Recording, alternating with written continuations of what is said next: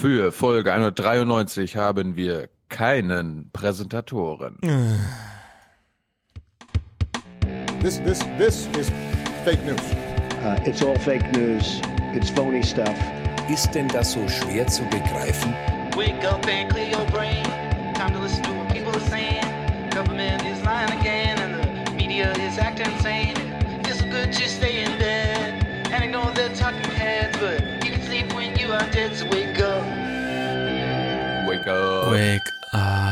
Sind wir alle wach? Ja, wir sind alle wach.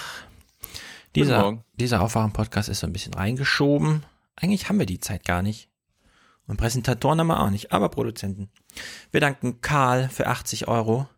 Mein März-Trinkgeld für euch. Die letzten Episoden waren sehr gut. Grüße aus Wien. Also Karl rennt in Wien sich die Füße wund wahrscheinlich und bedient Leute, die 20 Meter entfernt von seinem Kaffee auf dem auf der Straße irgendwo in den Stuhl- und Tischsammlungen sitzen und dann schickt er uns das Geld. Großartiger Einsatz, Karl. Wenn ich mal in Ja. Wien bin, melde ich mich an bei dir. Dann kannst du mich mal bedienen. Ich gebe dann auch Trinkgeld. Arne, 50 Euro. Till, 100, ohne Kommentar. Jenny, 60, danke, macht weiter so. Bodo schickt 55, Unterstützung von Mainz Free TV. Ich habe es noch nicht angeklickt, aber kann man jetzt mal machen. Mainz Free TV. Gibt uns noch ein bisschen Performance-Kritik, die ist jetzt zu lang zum Vorlesen, aber er findet mich manchmal ein bisschen überheblich hier. Okay, gern angenommen. Elio, 52,50 Euro. Quartalszahlung der Zwangsgebühren. Grüße aus der Fastschweiz. Mhm. Arndt 50 Euro, Christian 50. Ihr seid wirklich toll, liebes Ken Jepsen-Team. Schon lange habt ihr aber nichts mehr von Daniele Ganser gebracht.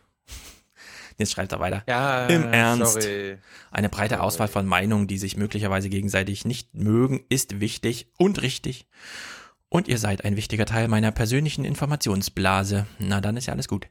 Michael. Heißt, heißt ja nicht, dass wir Ken und Daniel nicht persönlich oder privat super dolle finden. Ja. Das, das heißt das ja gar nicht. Michael, ich kenne ja beide nicht, ich war ja nur mal da zu Besuch. Michael, 100 Schweizer Franken und Grüße aus der Schweiz. Weiter geht's. Frank, Oliver, der schickt einen Euro, gibt nicht alles auf einmal aus. Na gut. Clemens, Jan, Arne, Alexander, Markus, Christian, Patrick, Matthias, Alexander, Maximilian, Michael, Adam, Konrad, Lars, Alexander, Felix, Luisa, Dirk, Daniel, Leonard schickt 9,99 Euro für eine E-Zigarette für Thilo. Kai, Henrik, Maria, Florian, Theodor, Mario, Yannick, Jan, Fabian, Susanne und Thomas, Stefan, Yannick, Bastian, Friedrich, Samuel, Mirko, der will äh, geduschbeckt werden, weil er nämlich äh, für den falschen, aber besseren Podcast äh, spendet. Sehr gut. Also beziehungsweise, falschen? naja, nicht für Noah Gender, sondern für uns. Ist quasi So. Noah Gender, er möchte jetzt Noah Gender geduschbeckt werden, weil er da ja nicht geduscht wird dadurch. Hm. Äh, wir haben ja sowas leider nicht im Programm, außer im Geiste. Du bist natürlich hier aufwachen, geduscht und Noah Gender. Dusch. Genau, Karl Ulrich. Und dann The Currency Cloud stand im Absender. Wer weiß, wer sich dahinter verbirgt, stand kein weiterer natürlicher Name da. Leonard schickt ein Cent und hat einen Hinweis. Für jede Folge, in der Thilo nicht raucht, spende ich 100 Euro. Ja, das, damit lassen wir Thilo mal alleine. Simon, Bernhard, Jannis, Konrad, Florian, Grüße aus Schweden. Anonym, nochmal anonym. Benjamin, Ricardo, Jean, Kevin, Yvonne, Felix, Sebastian, Michael, Diana, Roman, Christoph, Markus, Ida, Daniel, Martin. Danke für die gute Show, schreibt er. Hannes, Sebastian und, und Daniel. Na dann. Das wäre wär ein lustiges Anreizsystem, wenn unsere Hörer uns Geld geben für Dinge, die wir nicht im Podcast machen. Ja, das ist ja jetzt das Erste. Ja. Nicht rauchen im Podcast. nächste Woche kommt Marin und sagt, ja, Stefan soll keine komischen Blümchen mehr in seinem Video haben, dann gibt sie 100 Euro. Ich, ich habe noch andere. Gerne. Ich habe noch andere. Ich kann ja mal hier durchrotieren. Beziehungsweise können wir das später mal machen. Aber es gibt zum Beispiel noch, ich kann hier einen Wald noch dazu bauen. Wald und Blümchen, dann sitze ich hier so richtig im Grün. Naja, wir Ich sind ja ein Audiopodcast. Ich wollte mich erstmal bei Christian bedanken, der uns ein Schnipsel zum Schulzzug geschickt hat. Oh. Achtung.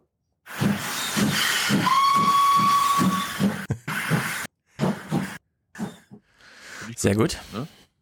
Ich will, dass die SPD stark wird und ich möchte, dass diese Partei stark wird. Stark, stark. Fühlt man sich gleich wie im Straßenbahnmuseum. Sehr Obwohl- gut, Christian. Ja. Sehr gut. Sehr gut. Und ansonsten, apropos Horse Race, äh, das hat uns jemand gestern auf Twitter zugeschickt. Ich finde, das ist wirklich der bisher beste Song Okay, zum let's- deutschen let's Horse go. Race und Ja. das hören wir uns jetzt an. Äh, genial. Hausland, Hausland! Das sind Pferde, Freunde, Freiheit und Spaß, hier fühlen wir uns zu Haus. Auf dem Rücken der Pferde, den Wind im Gesicht, reiten wir gemeinsam aus. Hausland, das heißt dabei sein, glücklich und frei sein, unsere Pferde Ranch. Hausland, Hausland! Yeah, yeah, yeah, yeah, yeah! Mir würde ja im Grunde das Yeah, yeah, yeah, yeah, yeah reichen schon. Als Erinnerung immer will- wieder, worum es hier geht. Aber ich finde gut, es gibt so ein grün, grün gestreiftes Pferd, es gibt Es ein ist schwarzes Pferd mit, mit, mit roten Streifen. Es ist ziemlich perfekt. Für alle, die es jetzt nicht gesehen haben, es war einfach perfekt, ja. Man muss keine weiteren Worte dafür finden. Gut, kümmern wir uns mal um die neuen Rechten. Wir haben ja zuletzt sehr deprimierende Podcasts gemacht. Das ist heute nicht so. Das wird auch Dienstag nicht so. Du meinst jetzt mit neuen Rechten die, den hier? Das ist Ihre Meinung? Nee, das ist das Grundgesetz. Nee, das ist Ihre Meinung. Ja, das ist Oder- so ein Sympathisant von denen. So. Also es gibt, es gibt ein paar Beispiele, die man immer raussuchen kann. Mm, Es gibt auf jeden Fall, Scheuer zählt da auch dazu, äh, Sympathisanten, die im Grunde immer das hier wollen, was Scheuer ist- hier auch sagt. Ich muss an die Macht, alle Macht zu mir. Aber sie schaffen es einfach nicht. Also wir steigen heute in so eine Leidensgeschichte ein. Wir stellen uns mal vor, wir wären so neue Rechte. Wer die sind, erklären wir gleich. Wir haben ja immer so diese Ahnung, ah, wir sind bedroht von den neuen Rechten, ja. Aber wenn man es jetzt mal, das will ich am Anfang ausdrücklich sagen, ja, wir haben jetzt eine Million Flüchtlinge gehabt, von denen wir genau wissen, wie die neuen Rechten das finden. Und wir haben die AfD trotzdem gerade mal bei unter 10 Prozent, ja. Das ist eine riesige Erfolgsgeschichte. Und in der Hinsicht sind die letzten 60 Jahre neue Rechte eine, eigentlich schon eine ziemliche Loser-Geschichte. Ich war selbst ein bisschen überrascht, aber wir gehen es mal im, im Detail durch. Und wir beginnen tatsächlich bei Schäuble und Seehofer, weil die haben ja am letzten Wochenende bezweifelt, dass die AfD im Bundestag kommt. Und da haben, also der erste Impuls, wenn man sowas hört, ist dann gleich, aha, wie war, Tilo hat es dann auch gleich Warnung. richtig, get, ge, genau, es ist im Grunde eine Warnung. Achtung, Achtung, Leute, vielleicht kommt die AfD gar nicht in den Bundestag. Ja, die Sorgen des Horst Seehofer hat Thilo das auf Twitter beschrieben. Und Horst war Racehofer. Horst Racehofer, genau. Gleichzeitig gab es ja jetzt wieder eine Meldung. 270.000 Syrer haben Anspruch auf Familiennachzug. Und dann sieht man gleich auf Twitter, die nächste Million, die sich hier ankündigt. Denn Nur weil sie Anspruch auf Familiennachzug Ja. haben, heißt es ja nicht, dass 270.000 äh, den, also das, dieser Wunsch erfüllt wird oder so. Ja. Also auf Biegen und Brechen wurde jetzt die AfD und ihre Themen wieder in den Mainstream reingeholt, indem Bundesminister, große Parteichefs, die sich sehr viel eingemischt haben zuletzt, das zum Ja, Thema machen. Oder CDU-Staatssekretäre, die mit dem Islamgesetz Genau. vorpreschen. Herr Spahn Also- kommt da auch wieder um die Ecke. Wenn man ein bisschen Aufmerksamkeit durch die Medien, äh, aufmerksam durch die Medienlandschaft zieht, dann äh, merkt man, wie die CDU gerade wieder rechte Themen setzen möchte Ja. und die AfD natürlich einfach nur so sagt so, oh, das ist ja nett. Ja. Danke. Also die, die Medien nehmen nicht mehr unsere Themen auf, aber sie nehmen natürlich die CDU-Themen auf. Genau. Und das ist doch so nett. Ja. Und das ist, ja- das ist ja halt auch ein, eines der Themen, die wir auch äh, mit Max Schieritz am Ende besprochen haben, mit Reichelt irgendwie auch, dass die Parteien wollen die Themen im Wahlkampf setzen. Und Mhm. dabei ist es doch eigentlich so, die Macht der Medien, wie du es ja auch bei Holger Klein gesagt hast, die Macht der Medien ist Themen, eigene Themen zu setzen. Ja. Und stattdessen laufen sie den Themen der Parteien hinterher. Und da muss man sich dann fragen, machen sie das mit Absicht? Sagen sie, ach ja, also so über Islamgesetz und so Einwanderung Ja. und Flüchtlinge nochmal, darüber können wir ruhig mal reden. Ja, also warum denn nicht? Die AfD ist echt zu schwach. Ja. ja, man hat halt gerne Schäuble und Seehofer in seiner kleinen Story drin, die aus fünf Absätzen besteht und dann muss man halt deren Themen aufgreifen.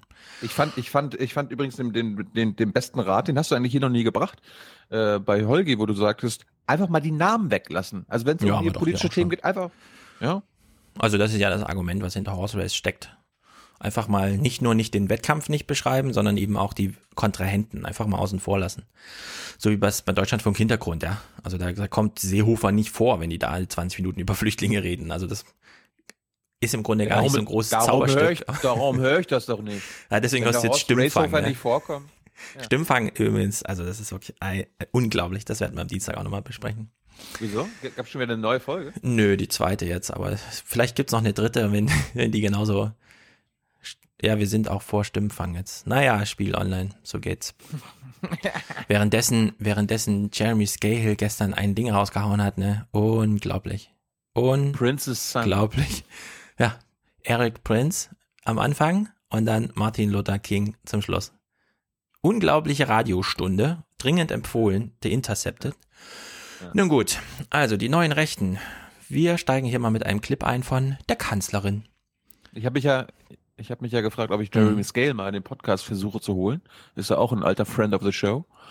Aber irgendwie. bin Ja. Ich, de ich, bin, ich bin ein bisschen demotiviert durch die letzte Greenwald-Folge, weil gab irgendwie so, so wenig Feedback und Mhm. hat die Leute, hat die Leute irgendwie nicht interessiert, ne? Ja, also bei Scale würde ich jetzt sagen, wenn er selber auf Sendung ist, kann man ihn einfach hören. Da muss man ihn gar nicht groß irgendwie woanders noch und so. Man kriegt ihn ja jede Woche einmal geliefert. Und in der Hinsicht. Ja. Wer weiß. Ja. Äh, die Merkel. Was hat die Merkel jetzt mit den neuen Rechten zu tun? Naja, nicht sehr viel. Das wollen wir ihr jetzt nicht unterstellen. Sie ist hier nicht auf der Ebene. Schäuble-Seehofer mit Kalkül und Plan unterwegs. Aber sie, sie, ist doch das, sie ist doch das Rennpferd, das auch von diesen neuen Rechten gewählt werden will, oder? Ja, im Grunde. Also wir, wir, wir schalten jetzt mal kurz die Rationalität aus. Wir wundern uns nicht. Wir achten nur auf Signalworte und lassen mal, wir fühlen jetzt mal. Was will Merkel uns hier sagen? Ja, wir fühlen es einfach. Mm, Sie hat sich ein Medium gewählt, das nicht sehr viel frequentiert wird, nämlich ihren, ich weiß gar nicht, wie es heißt, Einschlafen-Podcast, in dem sie immer mit irgendwelchen Gästen äh, zehn Minuten lang redet. Am Ende äh, hält man sich so zwanghaft die Augen auf. Es sind keine, das sind keine Gäste, das sind in der Regel Praktikanten im Bundespresseamt. Und Ja. da läuft es dann so, ich weiß das von einer Person, die das mal gemacht hat, die darüber abgekotzt hat.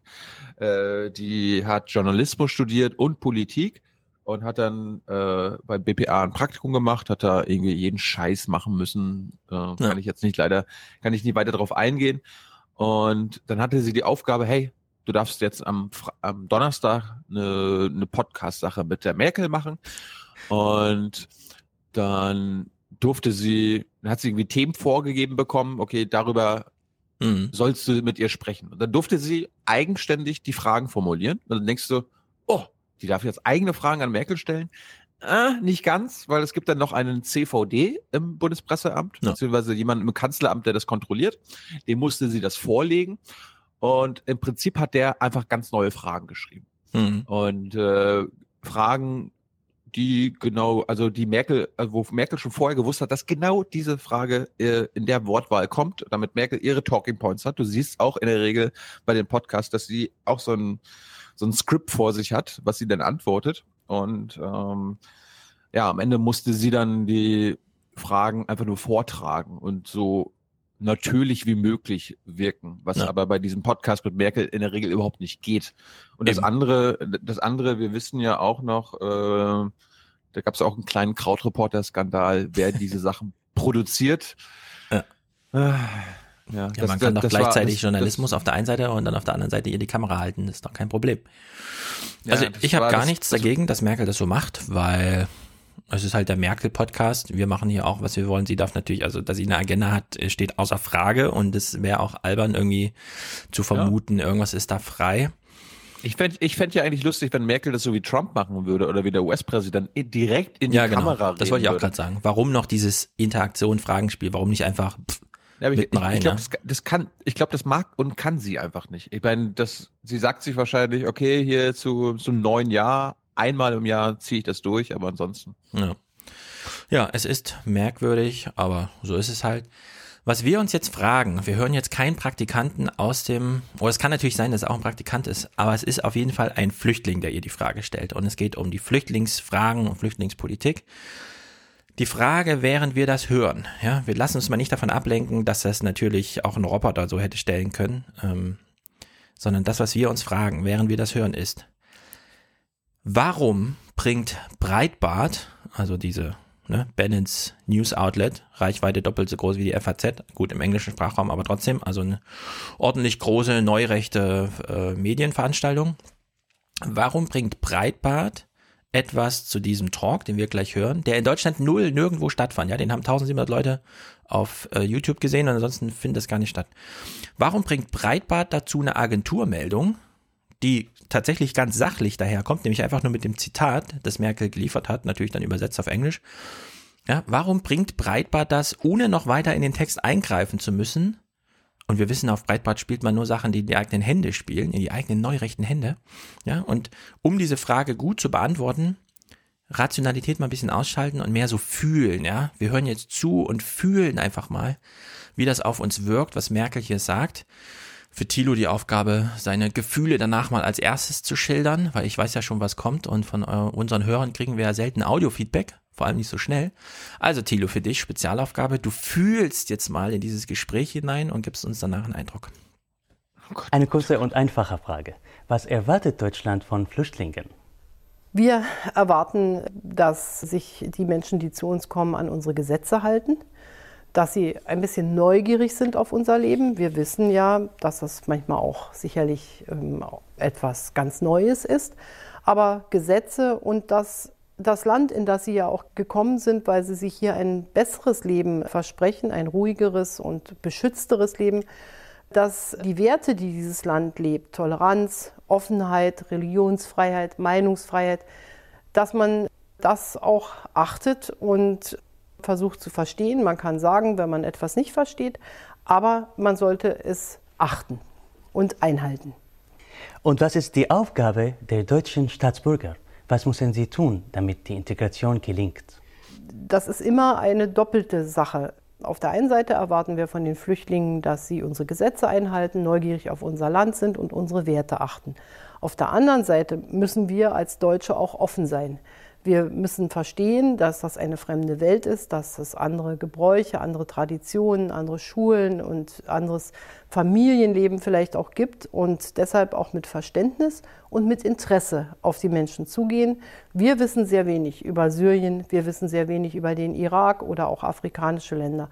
Und wir müssen es begreifen als eine Möglichkeit, mehr zu lernen und mehr zu erfahren. Und das, glaube ich, tun auch viele Deutsche. Aber da möchte ich auch andere, die es noch nicht so tun, ermuntern dazu. Mhm. Hm. Also äh, bevor, bevor wir zu den Gefühlen kommen, ich musste gerade mein Lachen zurückhalten, als sie sagt, wir wissen sehr wenig über mhm. Syrien und den Irak. Da denke ich mir so, ja, Frau Merkel, also die Bundeswehrtornados machen doch Aufklärung die besten, eigentlich. Die besten, die besten Fotos und die beste Aufklärung des Iraks ja. und des Syrien und Syriens wo gibt, ja. Also. Naja, gut, kann man sich auch auf Google Maps angucken. Ja, aber, aber so schöne Fotos wie die Bundeswehr-Tornados machen, das mhm. gibt's nicht. So. Ja. Und ansonsten, äh, der Fragesteller, der, der strahlt von, von oben bis unten, ja, mhm. drei Käse hoch und Frau Merkel dann so, ja, ja, du hast jetzt hier gute Laune, aber halt dich an die Gesetze, an unsere Gesetze. Mhm. Und es hört sich so ein bisschen so an, wenn sie sagt, ja, das sind ja, die kommen ja aus anderen Kulturen und die kennen das ja, die kommen ja aus anderen Kreisen und so weiter. Höre ich immer so raus, also wenn ich Deutsch darüber höre, so, ja, eure schlechtere Einstellung zum Leben, ja, die, eure schlechtere Kultur, unsere Regeln hier, die sind entscheidend. Unsere Regeln sind die besten. Hm. Ja, so, genau so habe ich es auch gehört. Das ist so eine, wie soll man sagen, Zwei-Welten-Theorie, die wird uns heute noch lange begleiten. Äh, sie läuft so unter dem Stichwort Ethnopluralismus. Also das ist so das, das ähm, Haupt, äh, Talking, der Haupt-Talking Point der Neurechten, ja, Ethnopluralismus. Ja, die dürfen ja ruhig so sein, wie sie sein wollen, aber dann bitte ja, bei sich zu Hause und nicht hier. So.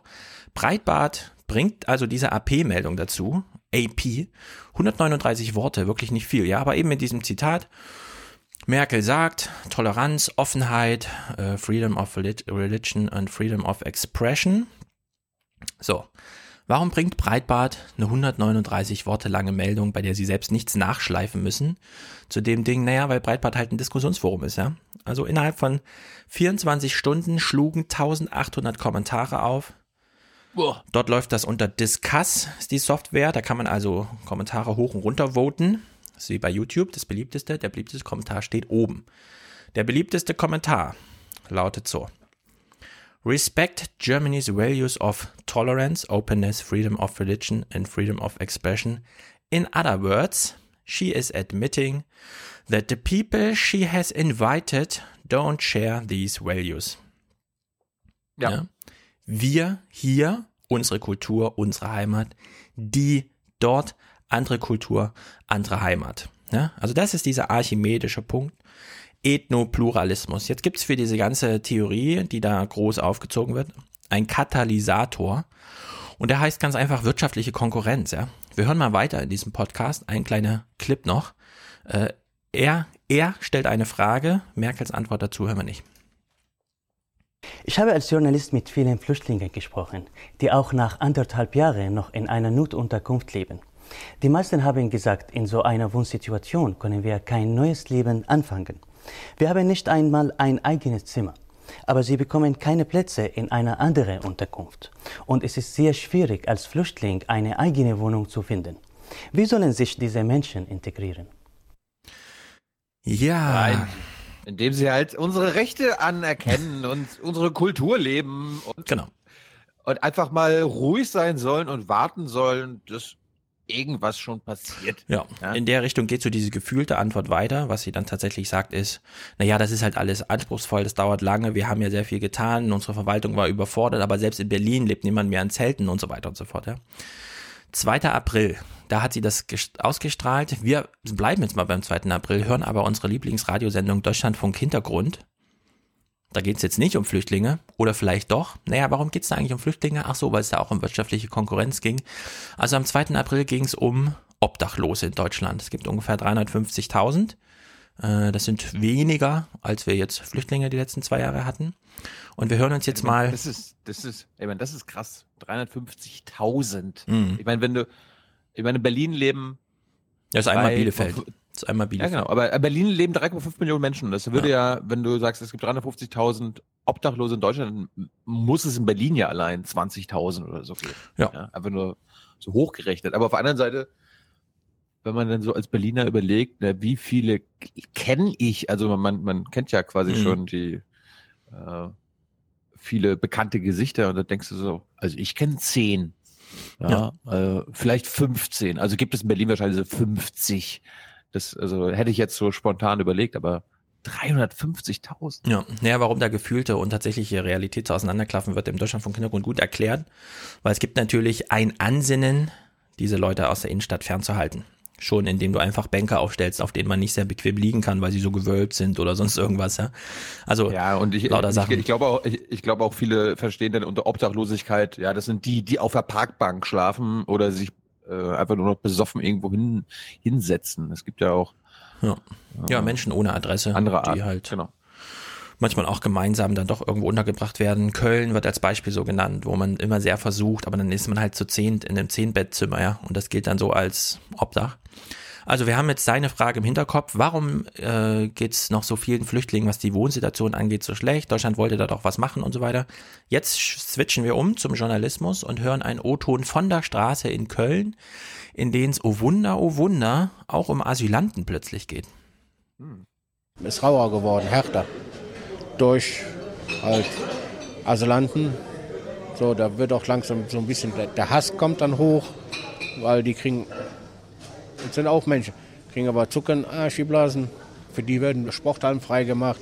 Es werden Containerwohnungen aufgestellt. Warum für uns Wohnungslose nicht? Warum wird für uns nicht mal ein Containerdorf aufgestellt, wo wir wohnen können? Wir sind da keine zweitrangigen Leute, aber so sieht es halt aus wie ein Vaterstaat. Wenn die Asylanten halt Rechte haben, dann haben wir da auch. Wir haben jahrelang Steuern bezahlt. Dann können sie doch für uns auch mal was tun. Ja, warum nicht mal Containerdörfer für äh, Obdachlose? Auch diese Frage wird geklärt, natürlich dann im Hintergrund. Also ruhig mal reinhören. Ich, meine, ich abge, abgesehen jetzt von äh, der Wortwahl, er hat da, da stellt er eine gute Frage. Ne? Würde ich erstmal auch so sagen. Man kann sich sehr schwer dagegen wehren, dass das jetzt nicht eine berechtigte Frage aus seiner Sicht ist. Auch wenn es natürlich Antworten Ja, gibt, wie wenn man einmal ein Containerdorf hat, ja, dann leben die da auf 80 Jahre bis zum Tod und dann ist sozusagen der der Anreiz nicht nur der eigenen Motivation, sondern grundsätzlich da zu helfen, ist dann ähm, sehr viel schwächer, ja. Wenn man einmal so eine Abladestation hat. Das ist ja bei den Flüchtlingen genau das Gleiche. Ne? Wenn man sie einmal in so einem Dorf hat und statt sie eben Ja. auf der Fläche zu integrieren, ja, dann, dann werden sie nie integriert und dann ja, leben sie halt wie in Flücht. Also man will keine großen Flüchtlingslager wie in Syrien oder in Türkei, ja, einfach in neben, neben Berlin, damit es nicht in Berlin stattfindet. Ich meine, aus politikwissenschaftlicher Sicht könnte man auch sagen, da kann man als Politiker oder als Regierung nicht viel holen, wenn man den Obdachlosen hilft. Ja.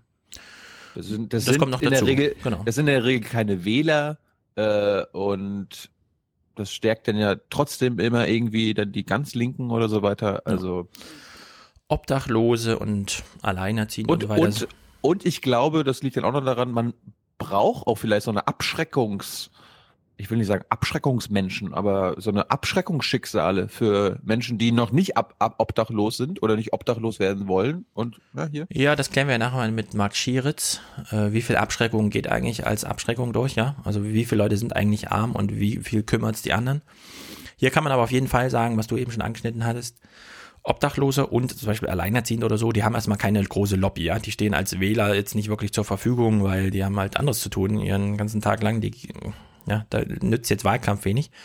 Während man Flüchtlinge zum politischen Thema machen muss, da sie eben ja, so viel Bewegung emotionaler Art in der Bevölkerung, die dann tatsächlich Wähler sind, verursachen. Und jetzt ist diese große Frage. Wir klären jetzt diese Frage. Björn Höcke, ja, wenn der auftritt und einen Hitler spielt, dann verliert die AfD. Wenn Merkel hier aber sagt, naja, die Flüchtlinge sind halt jetzt da und jetzt müssen sie halt in unsere Gesellschaft, ja, aus ihrer Gesellschaft in unsere inkorporiert werden und so weiter, dann ist die AfD irgendwie so bei 15 Prozent, ja, wenn sowas plötzlich der politische Tenor ist. Wie ist das eigentlich gekommen? Und dazu lesen wir die autoritäre Revolte, die neue Rechte und der Untergang des Abendlands.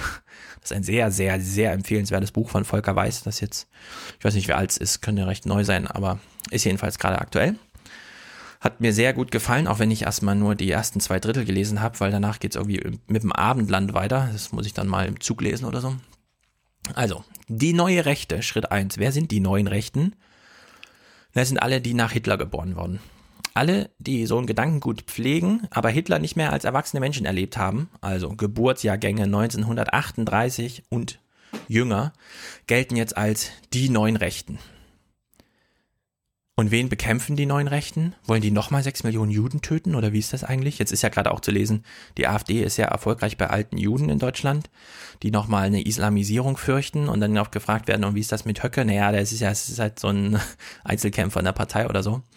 Also, wen bekämpft die neue Rechte? Und da, das ist wirklich super interessant, Volker Weiß, sieht er eine fatale Fehldeutung. Hauptgegner ist nicht der Islam, sondern wie einer der Autoren schreibt, Weißmann heißt er, einer dieser Neurechten. Also der Volker Weiß geht alle, die komplette, das komplette politische Denken der neuen Rechten durch seit der NPD-Gründung von damals. Der Autor heißt Volker Weiß, aber du zitierst jetzt einen Weißmann. Genau, der Autor heißt Volker Weiß und der selbst zitiert ganz viele Originaltexte von den Typen. Einer heißt zum Beispiel Weißmann und der hat dann geschrieben. ein, aber, aber äh, das ist natürlich geil. Ein Neurechter heißt Weißmann. ja, passt halt. So wie die NSU-Verteidiger Sturm, äh, Herr und Stahl heißen, heißt, heißt er halt Herr Weißmann. Also Herr Weißmann. Gegner ist nicht der Islam, sondern die, und jetzt Zitat Weißmann, individualistische, hedonistische Form von Liberalismus. Die neue Rechte fürchtet weniger den Koran als einen Volkstausch, die Herrschaft von Nichtdeutschen über Deutsche. Und eines der sehr beliebten und schon Jahrzehnte alten Zitate aus der Zeit lautet, an Liberalismus gehen die Völker zugrunde, nicht am Islam. Ich lese mal hier jetzt Zitat Volker Weiß, der dann im Text selbst wieder zitiert. Ich versuche es mal kenntlich zu machen. Sie sind nicht umwunden islamophob, wie es eine fatale Fehldeutung unterstellt. Ihr Hauptfeind ist nicht die Lehre Mohammeds, sondern die globale Moderne mit all ihren Konsequenzen.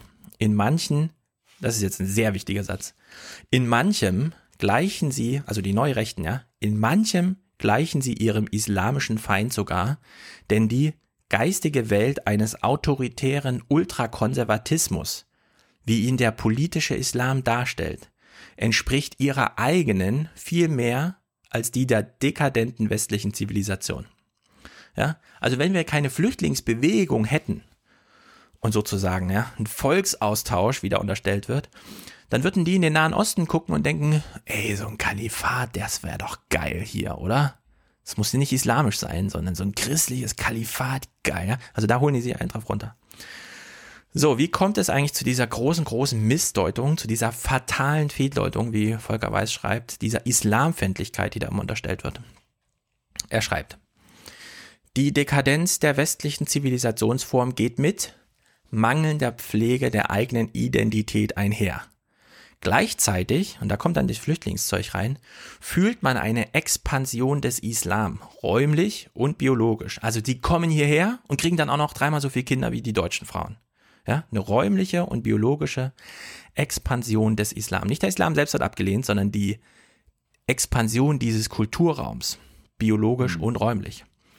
Ich habe so, so Sarrazin-mäßig, ich habe ich hab ja nichts gegen den Islam, aber der Islam produziert halt mehr Kinder als unsere, ja. Genau. Also Sarrazin war ein ganz, ganz wichtiger Autor der neuen Rechten. Volker Weiß macht das ganz deutlich, obwohl das eben nicht so dieses, die Nazis und so, ja, Hitler, Hitler, Hitler, sondern Sarrazin, ja, das, das ist so die Ideologie, die das alles, äh, also jetzt wieder zum Hochkochen gebracht hat.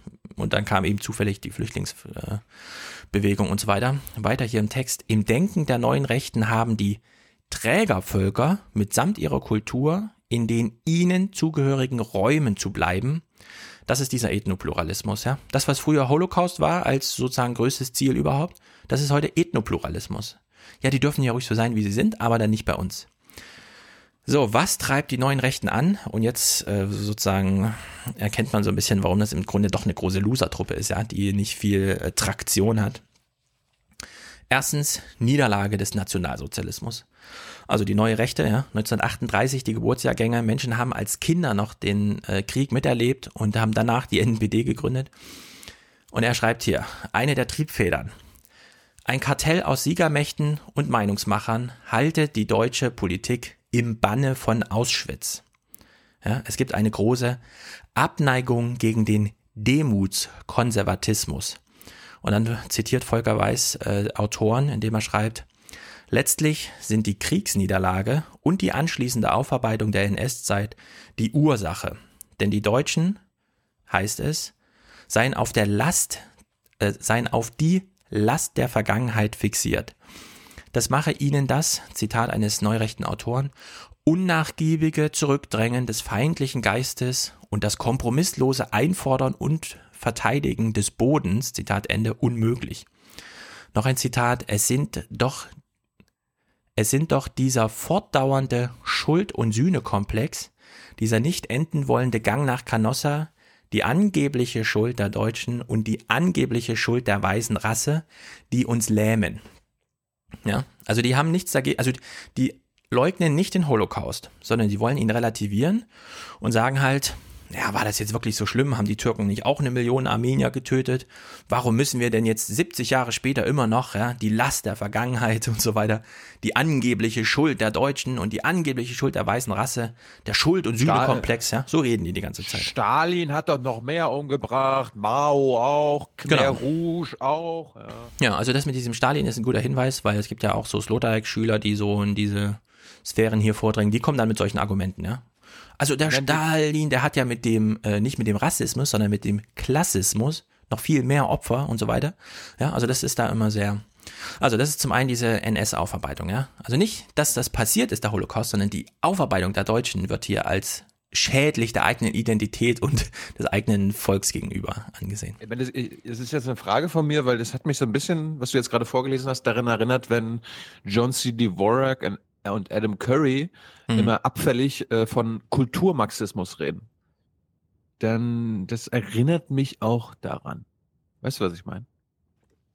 Äh, Kultur das, macht. das, ja, die, ja, bei uns äh, geht alles und alles ist so und wir, wir, die Amerikaner können nicht mehr auf ihre europäische Abstammung und Ethnie stolz sein und Ach so, ja, ja, ja. Christ, Mhm. christliche Familienwerte sind reaktionär und rückständig und, Ja. und so weiter und so fort. Ja, also Alles- da gibt es noch einen wichtigen Punkt zu machen. Volker Weiß macht das im Buch nicht sehr deutlich, aber es fällt eben auf, die amerikanische Strömung, alles was jetzt zu Bannon und so weiter führte, das findet da nicht statt. Also wir haben hier eine europäische, vor allem eine deutsche Strömung. Also es gibt diese deutsche Strömung, die jetzt hier mit NS-Aufarbeitung und das kann ja nicht sein und das deutsche Volk, müssen wir denn jetzt immer noch weiter darunter leiden, müssen wir immer da, also äh, bannen von Auschwitz, ja, so dieses. Dann haben wir diese europäische Strömung und die gliedert sich da sehr an. Also wir haben eine, das ist auch erstaunlich, ja, die Neurechten, die Globalisierung und Fortschritt ablehnen, nutzen das Internet und vernetzen sich international, um in Europa, ja, genau das Gegenteil von dem zu machen, was sie eigentlich gerade machen. Und das Ziel, also es ist totale Paradox. In Amerika ist aber nochmal was ganz anderes, weil die haben ja dieses Einwanderungsland. Und wenn man jetzt so Adam Curry nimmt, das hört man ja zuletzt schon raus, dass er diesen, diese, dieses, jeder will mal Opfer sein, ja. Wenn ich sage, ich bin Opfer, habe ich automatisch Recht und so weiter. Wer Angst hat, hat Recht und so das, das kommt dadurch und das bezieht sich eben auf dieses, äh, die Weißen galten immer als, sie waren in der Mehrheit, waren sie ja auch lange und unter Obama hat sich's gedreht, jetzt sind 53 Prozent der Me- Mehrheit eben nicht weiß und seit dritter Generation in Amerika, sondern äh, ne, man erlebt Zuwanderung überall her und so weiter und so fort. Und jetzt sind die plötzlich auch Opfer, ja. Jetzt wollen die auch mal Opfer sein. Also das sieht man jetzt bei äh, Adam Curry ganz häufig. Der, der arme alte weiße Mann, ja, der jetzt noch abgestraft wird, äh, weil er irgendwann mal und so in der Mehrheit war und da das und das gemacht hat. Ich höre ich hör, ich hör ihn auch nicht mehr. Also ich habe jetzt seit vier, acht Wochen kein No Gender mehr gehört. Ja, ja, es ist ein bisschen anstrengend zu hören. Wie da jetzt Kulturmarxismus reinpasst, weiß ich nicht genau, aber ist ja auch.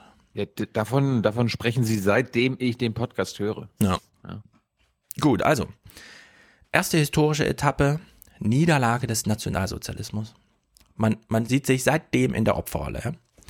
Zweite historische Etappe, Wiederver Wiedervereinigung, also 1989. Der Weg zur neuen nationalen Größe schien offen, fasste Asheuer, noch so einer aus der Gang, die neurechte Einschätzung der Wiedervereinigung zusammen, Zitat, wieder im, Bewu im Besitz seiner vollen Souveränität, befreit von seinen Zeitgeschichtsfesseln, soll Deutschland Europa führen. also wirklich großartig. Das, das war, das ist so die Legende, naja, bis 1990 musste Deutschland geteilt sein, damit beide Teile sich ihrer Schuld bewusst Ja. sind und nach und 45 Jahre später ist dann auch mal gut. Ja, jetzt wollen wir uns den Friedensvertrag, jetzt wollen wir unsere Souveränität, wir wollen nicht weiter Personal der Deutschland AG sein und so weiter. Aber Stefan, es gibt doch gar keinen Friedensvertrag. Ja. Der 2 plus 4 Vertrag ist doch kein Fri äh, Friedensvertrag. Der, der hat den doch gar nicht ersetzt und unnötig gemacht. Nein, es gibt gar keinen Friedensvertrag. Wir sind immer noch besetzt. Genau, wir weißt sind- du denn nicht, was los ist? Wir sind alle weiterhin Opfer äh, der Siegermächte. Und jetzt, und das ist dann wirklich witzig im Buch, also ich, ich habe das dann so als, das ist wirklich amüsant zu lesen. Die Neurechte denkt so, hm, Frankreich und England, die dulden jetzt einfach, also, dass wir wieder äh, sozusagen das große Deutschland in Europa werden. Na, dann könnten wir ja gleich mal die Chance nutzen. So, was passiert tatsächlich? Naja, in Solingen und so werden irgendwelche äh, Heime angezündet, in dem eben auch äh, Asylbewerber leben. Und der Wind weht aber aus einer ganz anderen Richtung, ja. Helmut Kohl ist Kanzler und lähmt den kompletten konservativen Flügel Deutschlands. Alle so, oh, können wir den Kohl endlich mal loswerden? Sind jetzt 1994 endlich mal die Mehrheit bereit? Ach nee, schon wieder verloren und so, ja. Also die Konservativen, die Kohl wählen, sind so, ach ja, der Kohl macht das schon, ja. Und äh, man hat sozusagen eine ganz kleine Splittergruppe, die sich immer noch so an die CSU anhängt. Ja, also Strauß war einer der Strauß war einer der sehr empfänglichen Typen. Deswegen auch diese große Idee von, ähm, ja, ich drehe das mal als Kanzler an und dann hat er so einen Bohler, hieß der, so einen Autor im Hintergrund gehabt, der ihm dann sagte, ey, werd doch mal Kanzler und dann machen wir es wie de Gaulle, dann gehen wir aus der NATO raus, ja. Also es war so richtig Trump-Style, äh, Franz Josef Strauß damals. Und da wird ein großes Missverständnis aufgeklärt, weil das ist nämlich nicht irgendwie äh, der alte Sack aus, der es nichts mitkriegt, ja, vom Lande, vom bayerischen Lande und in den Städten blüht irgendwie das Progressive, sondern es sind tatsächlich Professoren, Institute und Zeitschriften, alles da gewesen, die so den intellektuellen Unterbau unter Franz Josef Strauß damals gegeben haben, so wie wir das heute auch bei Bannon sehen, ja. Man geht nicht mehr auf die Masse und versucht so das Volk, sondern man geht so über Institutionen, man adressiert die Politiker direkt, die man da ansprechen will und so weiter. Also wir haben zum einen Helmut Kohl, der das Konservative irgendwie lähmt, ja, da ist wenig Bewegung drin, weil wir haben ja das Kanzleramt und so, wer will sich da schon mobilisieren lassen? 1995 Wehrmachtsausstellung, ja. Jetzt haben wir gerade historisch etappenmäßig hinter uns immer Opfer der Siegermächte zu sein. Jetzt kommt dieser Rehm zwar und sagt, übrigens nicht nur die SS, sondern auch die Wehrmacht, ja, war durchsetzt äh, mit Nationalsozialisten und hat dann auch entsprechende Taten und so. Ja, der nächste Dämpfer sozusagen. Was? Und dann nochmal drei Jahre später Rot-Grün im Bund. Ja, was für eine Katastrophe für die Neurechten. Sie selbst schaffen es gerade mal, Kubitschek und so, das Institut für Staatspolitik zu gründen, in Schönroda oder wo auch immer. Während die alten APO-Typen, die 68er, gegen die man damals die NPD gegründet hat, plötzlich in die Bundesregierung einziehen, ja. Also es, es liest sich irgendwie doch recht amüsant, muss ich sagen. Also es ist, äh, ich empfehle das sehr. So, nächste, nächste Frage hier. Warum haben, äh, warum kriegen die neuen Rechten einfach keinen Fuß auf den Boden? Und das ist auch super interessant, weil es ist auch ein bisschen amüsant, also amüsant jetzt wirklich und in Anführungszeichen, ja. Aber du hast immer so kleine, ach, jetzt könnten wir doch mal, jetzt könnten wir doch mal. Und plötzlich NSU, Rechtsterror in Deutschland. Ja. Alle Sympathisanten, die du hier im Garten ansprichst mit, da drüben auf dem Gipfel wollen die ein Flüchtlingslager bauen, das kannst du dann von deinem Garten aus sehen, das ist dann nicht mal so ein schöner Ausblick. Ne? Alle die, die man da überzeugt hatte, ach wählt doch mal hier AfD und so weiter, hat man wieder verloren, wenn in der Zeitung steht, dass Rechtsterroristen nur rumrennen ja, und Dönermorde begehen. Dann Breivik. Breivik ist so ein Archetyp für den, um den es hier eigentlich geht.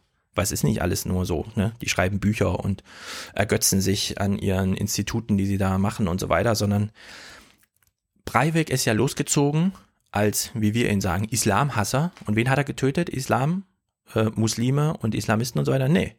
Er hat die Träger seiner eigenen, von ihm verhassten Gesellschaft getötet, ja, den sozialdemokratischen Nachwuchs. So, und wenn sowas passiert, ja, dann, dann hast du eben eine neue rechte politische Organisation, die dann wieder auf 0, Prozent in der Wählergunst abschmiert. Oder auch Pegida, das ist, also wie der Volker Weiß das so schreibt, ja, Pegida. Die kleine Geschichte von Pegida beginnt damit, dass Lutz Bachmann durch Dresden geht und sieht, was machen denn diese Kurden hier? Demonstrieren die gegen den Krieg in Syrien? Hm, das sind ja nur zehn Leute, aber die sehen irgendwie aus wie 100. Die haben einfach nur große Fahnen dabei. Ja, interessant. Also Lutz Bachmann hat sich bei den Kurden abgeguckt, wie man eine Montagsdemo macht. Man sagt den Leuten nämlich, ey, bringt große, große Fahnen mit, ja, dann siehst du aus wie drei. So, dann zog er los und hat sich so gedacht, Islam ist scheiße, demonstriere ich doch mal gegen den Islam. Und dann, und das schreibt Volker Weiß hier ganz, also, es ist wirklich so amüsant. Also, Schritt Nummer drei dann. Zitat Volker Weiß. Der vorgebliche Protest gegen islamistischen Fundamentalismus wich schnell dem allgemeinen Unmut gegenüber der deutschen Asylpolitik. Angesichts des Erfolgs habe Lutz Bachmann als Organisator und Hauptredner blitzschnell das Programm geändert und erfolgreich auf die Karte des nationalsozialen Populismus gesetzt. Es ging in seiner Ansprache schon gar nicht mehr um Glaub Glaubenskriege und nur noch am Rande um den Islam. Er sprach jetzt von armen Rentnern, die ohne Strom in kalten Wohnungen saßen und sich kein Stück Stollen leisten konnten. Also hier, Christkindlmarktstollen und so, ne?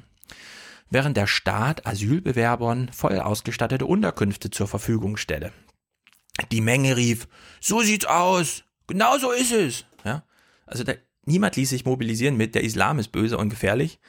Aber wenn man eben die eigene Identität zum Thema macht, ja, also auf den neurechten Zug aufspringt, und das schafft dann auch so ein Idiot wie Lutz Bachmann, ja, der noch nie so einen Text vorher gelesen hat von irgendwas, sondern der einfach nur Hitlerwitze macht auf Facebook und so. Naja, so kam es zu Pegida. Auch eine Loser-Veranstaltung. Werkzeuge der neuen Rechten, das schreibt er wirklich gut. Das, was wir eben schon aufgenommen haben. Ja, die neue Rechte lehnt Modernität und Fortschritt ab und was sie machen ist, übers Internet mobilisieren. Ne? Also es ist wirklich haarsträubend eigentlich.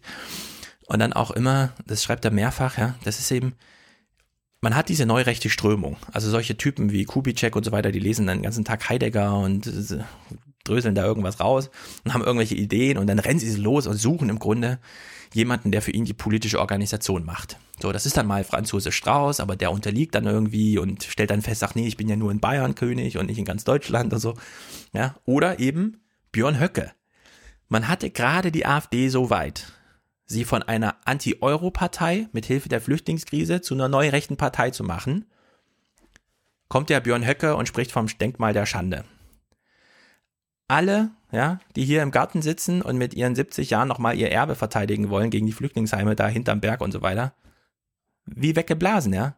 Die rennen lieber zu Martin Schulz, der ihnen irgendwas von Zukunft erzählt, als nochmal so, so einem Hitler-Imitat irgendwie nachzurennen, ja. Obwohl seit, also seit die NPD gegründet wurde, immer gesagt wurde, Leute, achtet drauf, wenn ihr Unterstützung habt, spielt nicht plötzlich Hitler.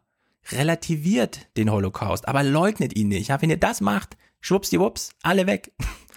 Aber es ist einfach jedes Mal dreht wieder einer durch und erzählt, macht irgendwie einen auf Hitler und in dem Fall ist jetzt Björn Höcke. Ja. Ohne, ohne genau zu wissen, äh, ich kenne Marine Le Pen jetzt nicht so stark, aber das war eines ihrer Schachzüge, nachdem sie die Partei ihres Vaters übernommen hat, äh, das alles auszusieben und diese Holocaust-Relativierer und wirklichen Holocaust-Leugner und alles, was du gerade erzählt hast, auszusieben und ja. genau das Gegenteil zu machen, gegen Antisemitismus und so weiter in ihrer Partei zu kämpfen, damit dieser Vorwurf, ne, den ja, du ja gerade beschrieben genau. hast, den Höcke, den, Höcke, den Höcke für die AfD kaputt gemacht hat, gar nicht aufkommen zu lassen. Also Le Pen ist schon einen Schritt weiter. Ja. Also die, die hat die Fehler, die die AfD in den letzten Monaten gemacht hat, ähm, kapiert. Sie hat verstanden, das sollten wir nicht machen ja. und ist darum eigentlich jetzt noch beliebter. Und darum ist auch, glaube ich, ich habe jetzt irgendwo gelesen, dass ähm, Front National bei den französischen Jüd, bei der französischen jüdischen Bevölkerung auch ziemlich beliebt ist. Ganz genau. Ja, das ist ja bei Gerd Wilders hat man das ja auch gesehen. Es gibt neue Verbindungen zwischen den Neurechten in Europa und israelischen Organisation. Das hat man bei Wilders sehr oft gesehen. Also der ist ein- und ausgegangen, der war ja also regelmäßig in Israel. Und wir sehen das eben jetzt. Äh, die Zeit hat dazu einen Text gebracht, der bei Blendel jetzt ganz gut lief. Ich habe ihn leider nicht angeklickt, war 40 Cent und so. Aber die AfD ist gerade sehr, hatte gerade sehr viel Erfolg bei der Wähleranwerbung älterer jüdischer Mitbürger. Also so Menschen ab 60 halt, ja. Das wissen wir von den Deutschen auch. Die sind da immer sehr empfänglich für Identitätswahrung. Wenn man den dann noch mit Islam, äh, mit der, mit ähm, sozusagen Versuchen, Islamisierung hierzulande zurückzudrängen, ja, dann fruchtet das natürlich. Ist ja auch klar. Also es, es ist eine totale Verstrickung. Ich werde das mal weiterlesen mit diesem Abendland, äh, jetzt am Wochenende. Da geht's dann wahrscheinlich mehr so ideengeschichtlich als jetzt historisch, organisationell, institutionell zu im Buch. Aber das ist schon wirklich interessant, wie wie man, wie die Neurechten ihre Feinde einmal ausgetauscht haben. Die Altrechten gegen Juden, die Neurechten gegen Islam, allerdings nicht mit den Methoden von damals und mit neuen Verbündungen, ja, die damals, also die gar nicht zu den Neure äh, zu den Altrechten passten. Also wirklich super verrückt. In der Hinsicht der Kern, ja, einer der Kerne von den ganzen neurechten Sachen, weil die wollen ja immer alle als klug gelten und die da geht's ja nicht mehr um, äh, wollt ihr den totalen Krieg, sondern da werden Argumente rausgeholt, wo kommen die eigentlich her? Ja, die lesen jetzt alle Heidegger. Und äh, also wenn man äh, es noch nicht amüsant fand bis dahin, ja, jetzt, wenn die Heidegger lesen, dann wird's wirklich super witzig. Ich lese mal hier vor. Einer der neurechten Autoren schreibt so. Heideggers Denken ist als Denken der Endlichkeit, Unzeitlichkeit, nicht zuletzt auch ein Lob der Grenze. Der Grenze zwischen Naturwissenschaft und Philosophie, ontologischem und ontischem Sein und Dasein, aber zuletzt notwendig auch zwischen Volk und Volk. Ja, also die neue Rechte leidet unter einem, und das ziehen sie sich dann aus den Texten von Heidegger, was wahrscheinlich nicht sehr schwer ist, sie leiden unter einem Kollateralschaden der Seinsvergessenheit. Oh, geht einem wirklich das Herz auf, wenn man das liest, ja? Heideggers Erkenntnis, dass das Seiende eines eine Eigenständigkeit hat, die es zu hüten und zu achten gilt, beinhaltet auf die Völker übertragen für die Diskutanten die, Zitat, wahre, ethnopluralistische Botschaft Heideggers. also, spätestens wenn man sowas liest, da denkt man sich wirklich, na, kein Wunder, dass ihr keinen Fuß auf den Boden kriegt. Also irgendwelche total verblendeten Leute nochmal erzählen, dass Heidegger, da klingt doch schon so philosophisch dieser Name. Oder Heidegger, das ist doch was wie Schopenhauer. Und dann kommt man da irgendwie sehr weit, ja, mit solchen Sachen. Also, es geht um Identität, ja, bei diesen ganzen Sachen. So wie wir es bei Trump auch schon gesehen haben. Er war so mutig, muss man sagen, ja, den Adam Curry-Wählern sozusagen zu sagen, Leute, ich mache hier nicht Wahlkampf für die ganze Gesellschaft, ich mache Wahlkampf für euch. Ich versuche erst gar nicht, irgendwelche Zuwanderer zu überreden, sondern ich sage euch die Botschaft, mit mir gibt's diese Zuwanderer gar nicht, ja.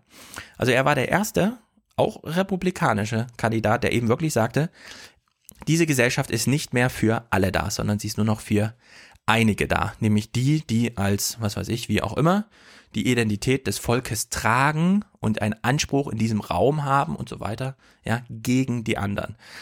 In Amerika heißt das eben sehr lange, die Mauer muss her, die Mauer muss her und in Deutschland ist es eben die Obergrenze, ja. Aber es ist, es pinkt im Gehirn genau das Gleiche an. Mauer ist gleich Obergrenze in der politischen Diskussion, ja, ist genau das Gleiche. Also in der Hinsicht, äh, ja, Brexit, Britannien, den Briten, die AfD natürlich mit ihrem der deutsche Staat nur für deutsche Bürger. Ja, jetzt nehmen die auch noch uns die Containerdörfer weg und so weiter. Worum es also nicht geht, explizit, ist Religion oder Koranverse, ja. Wenn die Neurechten auf diese Koranscheiße angesprochen werden, also diese vulgär vorgetragene Koransachen, wie wir das eben bringen, dann ist das mehr so, ah, sowas will ich im Grunde auch. Nur eben nicht muslimisch, sondern irgendwie christlich. Abendland und so weiter. Ja. Also gibt es eher eine Bewunderung als eine Ablehnung. Und in der Hinsicht hören wir jetzt mal Konstantin Schreiber. Wir behalten jetzt alles im Hinterkopf, was wir bisher gelernt haben. Ja. Es geht um Identität, es geht nicht um Religion. Es geht darum, dass wir in einer Gesellschaft leben, während die Neurechten sagen, nee, wir leben hier, die leben da. Das sind zwei Gesellschaften, ja. Eins plus eins, kannst du nicht bis zwei zählen und so weiter. Jetzt hören wir mal Konstantin Schreiber, wie er das hier eröffnet. Dieser Moschee-Report, Teil 1 von 3, der jetzt äh, verfügbar war. Den gucken wir jetzt. Wir hören mal rein.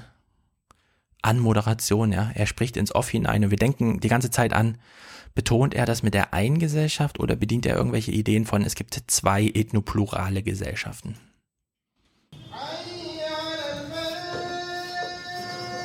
Es ist eine Schwelle, die nur wenige Deutsche überschreiten die in eine der zahlreichen Moscheen in unserem Land. Sie sind für die meisten von also, da muss ich jetzt gleich schon mal stoppen. Das, das regt mich ja schon wieder auf. Also ich, ich äh, sage einfach mal, dass 90 Prozent der Menschen, die in eine Moschee in Deutschland gehen, auch Deutsche sind. Nein. Ja? aber nur deutsche Muslime. Ja? Genauso wie 90 Prozent oder 95 Prozent der Menschen, die in eine Kirche gehen, auch Deutsche hm. sind. Halt deutsche Christen. Ja, interessante Kategorienfehler, ne? Ich, meine Güte. Eine Schwelle, die nur wenige Deutsche überschreiten die in eine der zahlreichen Moscheen in unserem Land.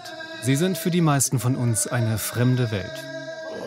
Ja, also wir haben hier in zehn Sekunden alles drin. Schwelle.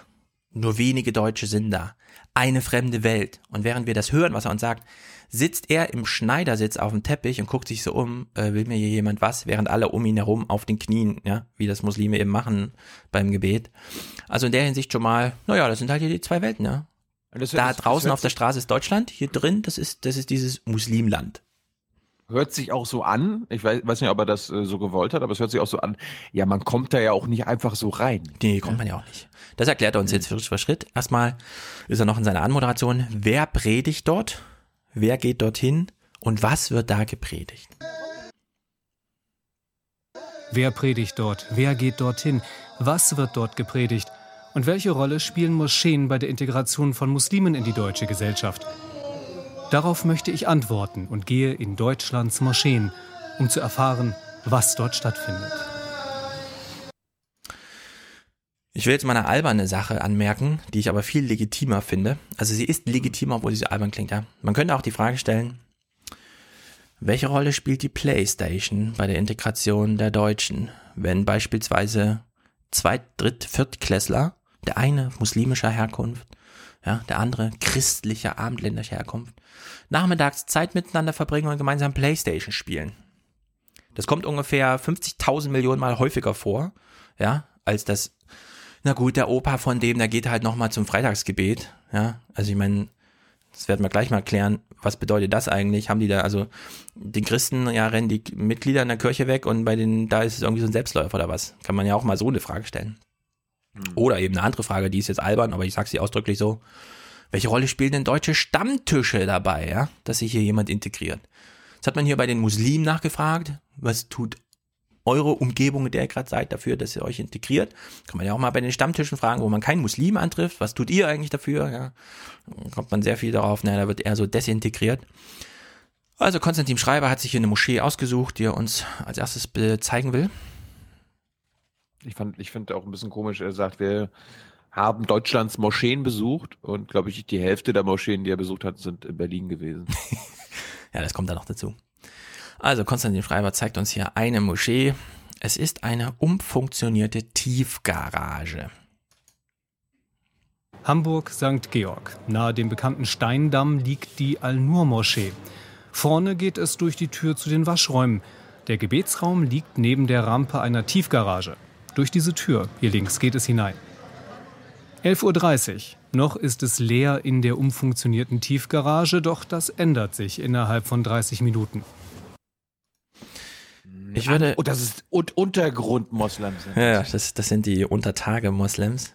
Ich würde gern mal wissen, die christlichen Kirchen, ja, wenn die Oma Erna dieses Setting zumuten würden. Also komm mal hier zur Andacht. Äh, sie findet in der abgesperrten, in dem abgesperrten Teil der Tiefgarage statt. Was würde Oma Erna denn sagen, ja? Also in, in der Hinsicht, also so, solche Fragen würde ich mir mal, also irgendwie aufgreifen. Ja, ha- habt ihr keinen Respekt vor meiner Religion? Was, was soll das? Ja, also Konstantin Schreiber ist ein ganz hervorragender Journalist. Ja. Er erklärt uns genau nichts zu irgendwas, was uns interessiert, sondern lässt im Hintergrund Koranverse singen, ja, damit wir gleich wieder denken, ach, das ist ja diese ganz andere Welt, das ist ja gar nicht Deutschland und so. Wie schlecht er tatsächlich ist als Journalist, zeigt er uns jetzt. Während wir das hören, was er uns sagt, fragen wir uns mal, welche Kategorisierung steckt da bitte dahinter? Also, ja, wir stellen uns mal vor, ein Arzt, ein Physiker, ein Fleischproduzent oder ein Spargelernter oder ein Straßenbauer, ja, würde mit dem, mit dem er so zu tun hat den ganzen Tag, nämlich Werkzeug, Schaufel, Zange, Zement und so weiter, ja, er würde das mal genauso alles in einen Topf schmeißen und versuchen irgendwie äh, kategorische Grenzen zu ziehen, ja. Also wir hören uns mal an, wie, wie er das hier macht. Araber, Schwarzafrikaner, Flüchtlinge, Geschäftsleute, jung und alt. Die Moschee ist der Ort, an dem sie alle aufeinandertreffen. Ja, also ich will jetzt nicht so kleinpissig sein, aber Araber, Schwarzafrikaner, Flüchtlinge, Geschäftsleute, jung und alt, da gibt's Schnittmengen, da gibt's ganz überraschende, ja, das könnte alles in Personalunion sozusagen, also jetzt jung und alt, ja, aber stell dir mal vor, so ein Mediziner, ja, der, der irgendwie Medikamente gibt, würde das mal, ja, würde das Medikament mit dem Rezept verwechseln. Ja, also darum geht's hier, um diese, um so eine Form von Dummheit. Es ist wirklich unglaublich, ja. Aber wie wir ja wissen, äh, Journalisten können sich einfach alles ersetzen, weil das hier ist eine äh, riesige Lüge, dass nämlich äh, Sonja Mikic sagte, äh, ja, also Journalisten sind ja rechenschaftspflichtig, ja. Ja, wem gegenüber denn? Wem, also Konstantin Schreiber, wem, hat der Kai Kniefke noch mal kurz erzählt, was er davor hat, ja, in seinem Studio oder was? Und dann hat er gesagt, okay, und dann war das irgendwie Rechenschaft abgelegt. Also es ist wirklich armselig.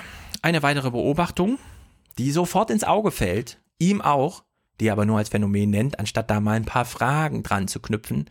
Wir denken mal wieder an die christlichen Kirchen, ihre Probleme und dann was beim, äh, was in den muslimischen Gotteshäusern hier so als Selbstläufer funktioniert. Mir fällt auf, dass viele auf ihr Handy schauen, aber sie schreiben keine SMS, sondern lesen den Koran in der Koran-App oder online. Ja, also die erfolgreichste App fürs Smartphone, ja, fürs iPhone ist zum Beispiel die Bibel. Kann man ja auch mal dazu sagen. Und dann die christlichen Kirchen, ja. Ich würde gerne mal so einen Rechenschaftsbericht sehen, wie viel Millionen und Millionen Euro sie ausgegeben haben, um die Smartphone-People, die sie überall in den Einkaufszentren sehen, wieder in ihre Gotteshäuser zu kriegen. Klappt alles nicht, ja. Sitzen alte Leute, die kein Smartphone haben, sondern die noch hingebracht werden müssen mit dem Auto und so weiter, ja. Und dann holst du mich dann ab, ja, ruf mich doch an. Ah, ich hab, ich hab doch kein Smartphone, weißt du? Ach so, Oma Erna, stimmt, du hast kein Smartphone.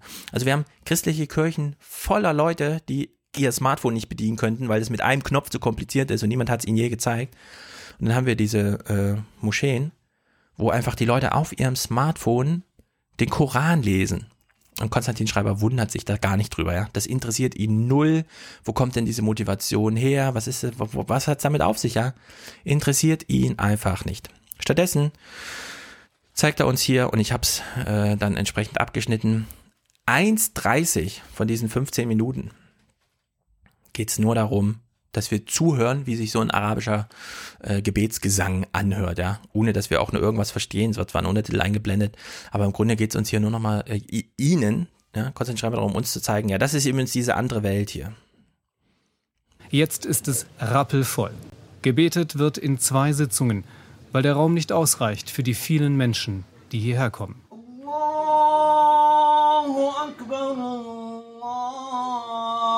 Allahu Akbar hat er gerade gesagt. Gleich wirft er einen Rucksack. Dann beginnt die Predigt. Thema heute Güte und Gerechtigkeit. Ja, und während der Imam damit äh, uns unverständlichen, also das sind die Barbaren, ja, das kommt dann immer so als Gefühl wieder auf, die reden, ne, also ist das überhaupt eine Sprache, was die da machen? Steht Konstantin Schreiber so in der Ecke hinten, lässt sich nochmal filmen, wie er so distan vor Ort, aber distanziert an der Garderobe steht und zuguckt, wie die da ihren komischen Brauch, ja, ihren Regentanz im Liegen machen und so. Das, na gut, wir können, er zeigt uns halt, wie er sich wundert, also stehen wir daneben und wundern uns dann auch, ja. Große Wunderungsgesellschaft, ja, also der Journalismus hier, der besteht daraus, wundert euch doch mal.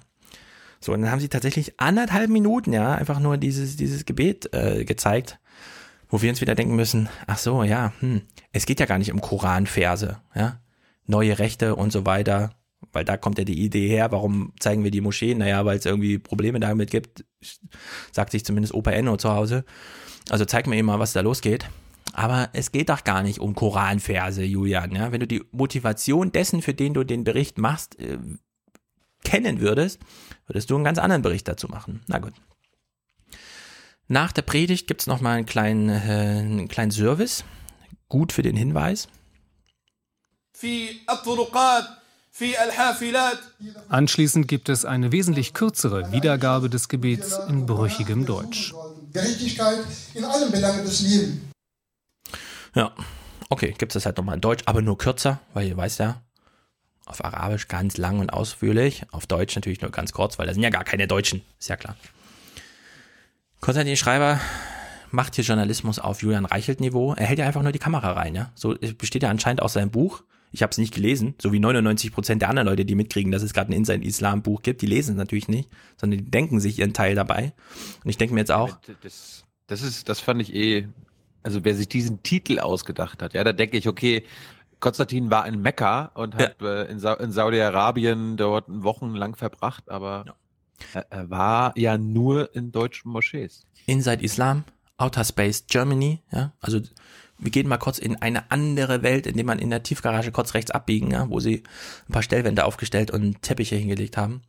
Also Konstantin Schreiber, bis hierhin ist das Journalismus wie Julian Reichel, ja. Livestream ist ehrlicher Journalismus. Da stellen wir einfach die Kamera hin und zeigen halt, was da passiert. Und wenn es keiner versteht, dann versteht es halt keiner. Und zwar nicht nur inhaltlich, weil man die Sprache nicht versteht, sondern das mit den Handys ist auch egal. Die sitzen halt da und lesen auf ihrem Handy den Koran, ja. Pff, ist halt Kennen wir doch aus den Unis, ja. Alle Texte, die Geisteswissenschaftsstudenten heute lesen, bringen sie auf ihrem Handy mit. Und dann sitzen die Lehrer vorne und denken, bitte was, du liest 40 Seiten DIN A4 Texte grob kopiert auf dem Handy-Display, aber findet irgendwie statt. Keiner wundert sich.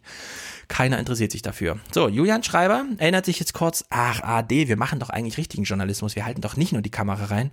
Er redet also auch mal mit dem, äh, mit dem, mit dem äh, Imam, äh,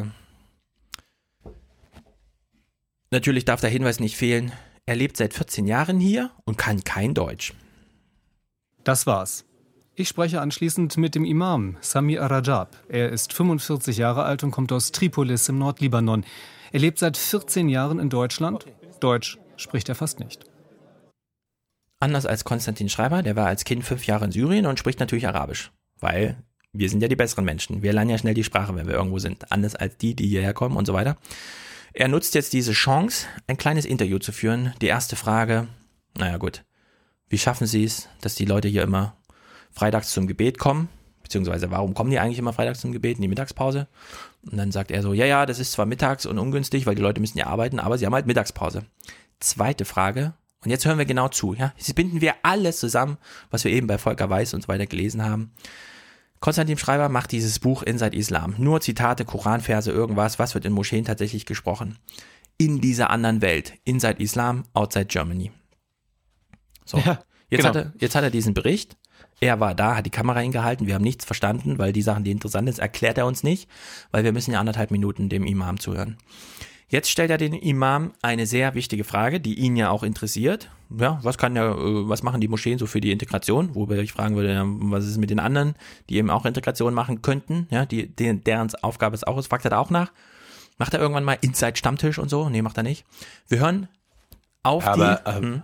aber Stefan, Integration ist eine Einbahnstraße, Stimmt. Ne? nicht eine Two-Way-Street. Wir hören jetzt auf die Antwort des Imams, ja. Wir hören jetzt wirklich mal zu.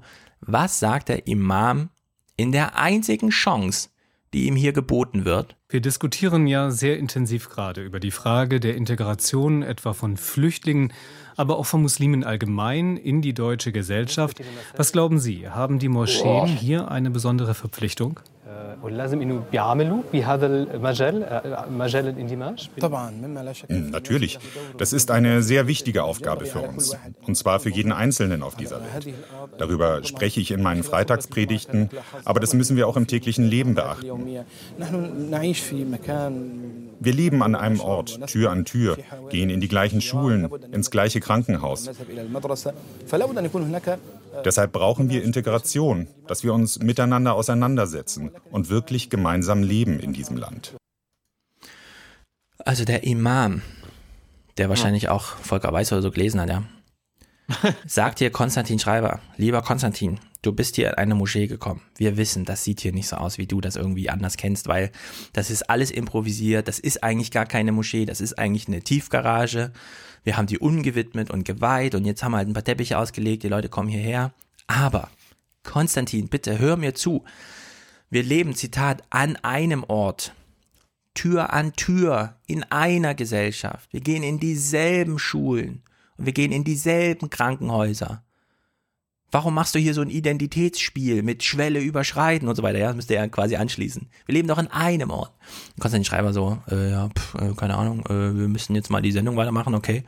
Fragt man sich so nach siebeneinhalb Minuten, die Sendung geht 15 Minuten, wie geht die Sendung eigentlich weiter, wenn sie Inside Islam heißt?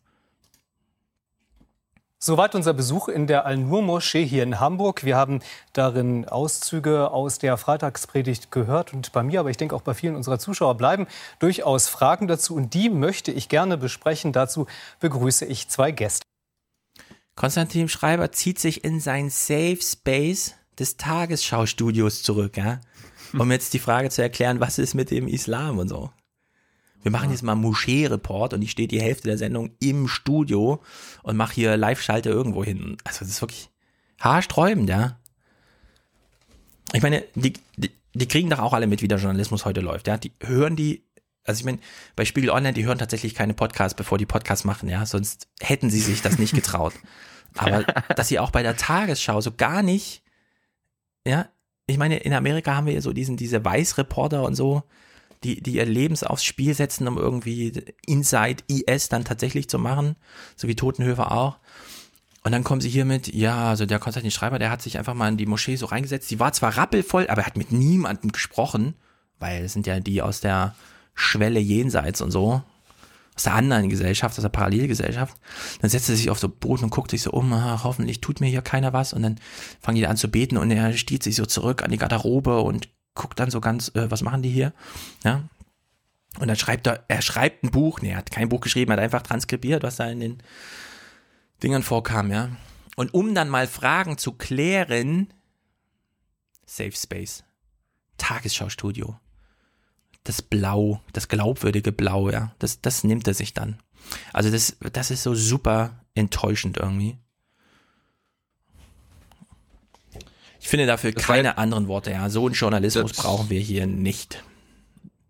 Naja, auf der anderen Seite hast du jetzt nur die erste Folge bewertet. Die zweite Folge wurde ja auch schon ausgestrahlt, aber dann sofort gelöscht wieder von der ARD. Echt? Warum?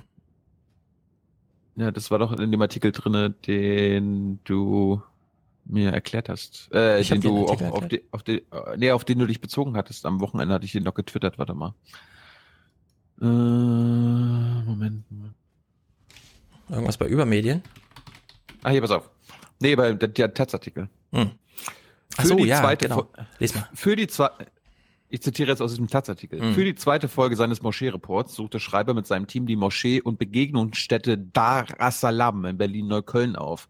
Nachdem der Beitrag in dieser Woche online zu sehen war, hat die Moschee jetzt angekündigt, Schreiber deshalb zu verklagen und die ARD hat die Folge rasch wieder aus ihrer Online-Mediathek entfernt. Schreiber und seine Redaktion sollen sich auch schriftlich entschuldigt haben, sagt die Moschee. In dem entfernten Beitrag pries der tunesische Gastprediger Mururu in der Moschee das Leben in Deutschland, weil hier jeder glauben und anziehen darf, was er will und fragte seine deutschen Zuhörer, was wollt ihr noch mehr? Darauf ging Schreiber in seinem Beitrag aber nicht ein. Stattdessen nannte er den Prediger einen Islamisten, weil dieser der tunesischen Ernada-Partei nahesteht und dachte laut darüber nach, ob die Predigten hier wohl anders klingen, wenn, Zitat, keine TV-Kameras da sind. Das läuft auf den Vorwurf hinaus, hier werde Liberal Liberalität nur vorgetäuscht. Ja, das ist der beste Journalismus überhaupt. Du gehst erstmal los so. und machst Tonaufnahmen, obwohl du wirklich, das lernst du dann wirklich ganz früh, ja, dass das einfach so nicht geht. Da muss man sich anmelden.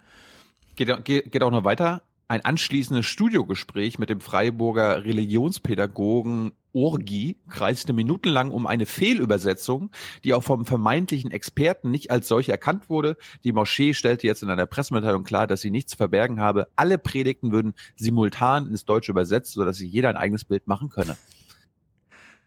Es ist einfach so absurd, ja. Also Nee, Konstantin kann- Schreiber fragt sich, was ist mit der Integration? Und dann macht er Journalismus in genau die Richtung, dass er die neurechten Ideologien bedient. Wir können, ich kann ja Konstantin mal fragen, ob er in den Podcast kommt und Ja, mal. darüber reden. Dann soll er sich das aber vorher anhören, was wir hier über ihn geurteilt haben. ich, also ich finde es ganz, ich, ich, wir haben Deutschlandfunk Hintergrund, die das seit Jahren regelmäßig ordentlich machen. Wir haben jetzt The Intercepted, der sich über Bande sehr viel mit diesen Kulturunterschieden und wie er auch vom Westen aus hergestellt wird, kümmert. Unglaublich finde ich das, ja. Diese Schwelle haben noch wenige Deutsche überschritten. Dann hast du gleich hier Opa Enno wieder auf äh, 180, ja. Kann, kann ich die AfD noch wählen? Ah, gut. Puh. Und dann lehnt er sich wieder zurück. Es gibt Rettung. Also ich finde es, es ist einfach gruselig. Ich finde es gruselig, ich finde es nicht gut. Ich würde das einstellen, ich würde äh, den dritten Moschee-Report gar nicht erst produzieren. Na gut, das Ah, Buch ist nee, jetzt äh, das- da. Die, die, sind, schon- die sind schon fertig. Sechs Teile werden ausgestrahlt. Sechs Teile. Freuen wir uns drauf. Können wir ja nochmal, können wir noch mal weiter gucken. Huh. Apropos gruselig, wir machen nochmal einen Themenwechsel, aber hat auch Mhm. im entferntesten Sinne mit Islam zu tun, nämlich unser Krieg gegen den islamischen Staat. Ja. Und äh, da ging es gestern in der BBK mal wieder darum. Äh, ging nochmal um unsere Bomben auf Wohngebiete und ich hatte da einfach nochmal eine naive Frage, ja. Also Dann ist der Kollege Jung mit dem weiteren Thema dran. Ich wollte nochmal zum Angriff der Anti-ISIS-Koalition auf Wohngebiete kommen. Da hat uns Herr Flossdorf ja am Freitag gesagt, dass äh, auch die Bundesregierung oder das Verteidigungsministerium Bombardierung auf Wohngebiete im Irak und in Syrien als eine Form der Kriegsführung ansieht und als ein legitimes Mittel. Herr Fischer, das Auswärtige Amt sagte am 4. Mai 2016 hier, dass äh, Angriff auf Wohngebiete in Aleppo, äh, dass Sie das aufs Schärfste verurteilen. Ähm, verurteilen Sie auch die Bombardierungen der Anti-ISIS-Koalition auf Wohngebiete im Irak und in Syrien? Und ähm, wie schätzen Sie die Haltung des Verteidigungsministeriums ein, dass Bombardierung auf Wohngebiete eine Form der Kriegsführung ist? Ich glaube, wir haben ähm, diese Diskussion hier schon geführt. Worum es bei unserer Aussage ge nur gegangen sein kann, ist, dass wir wahllose Angriffe auf ähm, Wohngebiete verurteilen. Worum es ähm, im Irak ja geht, sind ja gerade eben nicht wahllose Angriffe, sondern es geht darum, eine gezielte Gefahr auszuschalten mit in, und gleichzeitig sich darum zu bemühen, dass, die, dass es nicht zu zivilen Opfern kommt. Das heißt, wenn die Syrer und die Russen in Aleppo bombardieren, dann haben sie das wahllos getan und wir bombardieren nicht wahllos. Nee, da, da verstehen Sie mich offensichtlich bewusst miss. Es geht darum, gibt es ein militärisches Ziel oder gibt es ein militärisches Ziel nicht? Und in Aleppo mussten wir annehmen, dass die Bombardierung zur Terrorisierung der Bevölkerung diente und es dort, wo die Bomben hingeworfen wurden, keine militärischen Ziele gab oder, nicht, oder, eben, oder eben nicht nur militärische Ziele. Und ähm, so eine Mischung war zwischen ähm, Angriff auf sozusagen an der Frontlinie, auf Rebellenpositionen, aber dann auch auf Wohnblocks, in denen offensichtlich keine Rebellen waren und wo es darum ging, die Bevölkerung ähm, auszubomben. Das heißt, dort stand im Mittelpunkt das Ziel, die Bevölkerung zu terrorisieren und zu ermorden. Und das, was die Anti-ISIS-Koalition macht, ist ja genau das Gegenteil. Sie bemüht sich darum, möglichst so weitgehend wie möglich zivile Opfer zu verhindern. Und deswegen gibt es ja sehr, sehr klare Mechanismen, die dafür sorgen sollen, dass das auch passiert. Das gelingt nicht in jedem Einzelfall und darüber haben wir ja gesprochen. Und das ist dann wirklich traurig und, und, und auch für uns erschütternd, wenn es das nicht gelingt, weil es geht ja gerade darum, dass wir die Menschen vom IS befreien, die unter deren wirklich brutalen Herrschaft leiden. Aber nun müssen wir zur Kenntnis nehmen, dass der IS eben die Bevölkerung in Geiselhaft nimmt. Bei den Kämpfen in Mosul ist es ja so, dass es durchaus die Möglichkeit gäbe, die Bevölkerung gehen zu lassen oder andererseits, dass der IS abzieht.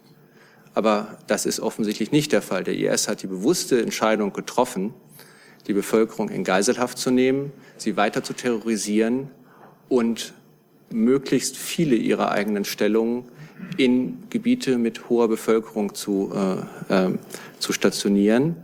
Und gleichzeitig gibt es Berichte darüber, die wir auch sehr ernst nehmen müssen, dass dort, wo sich IS-Kämpfer befinden, die Zivilbevölkerung zusammengefecht wird und zusammengetrieben wird um zu hohen Kollateralschäden zu kommen.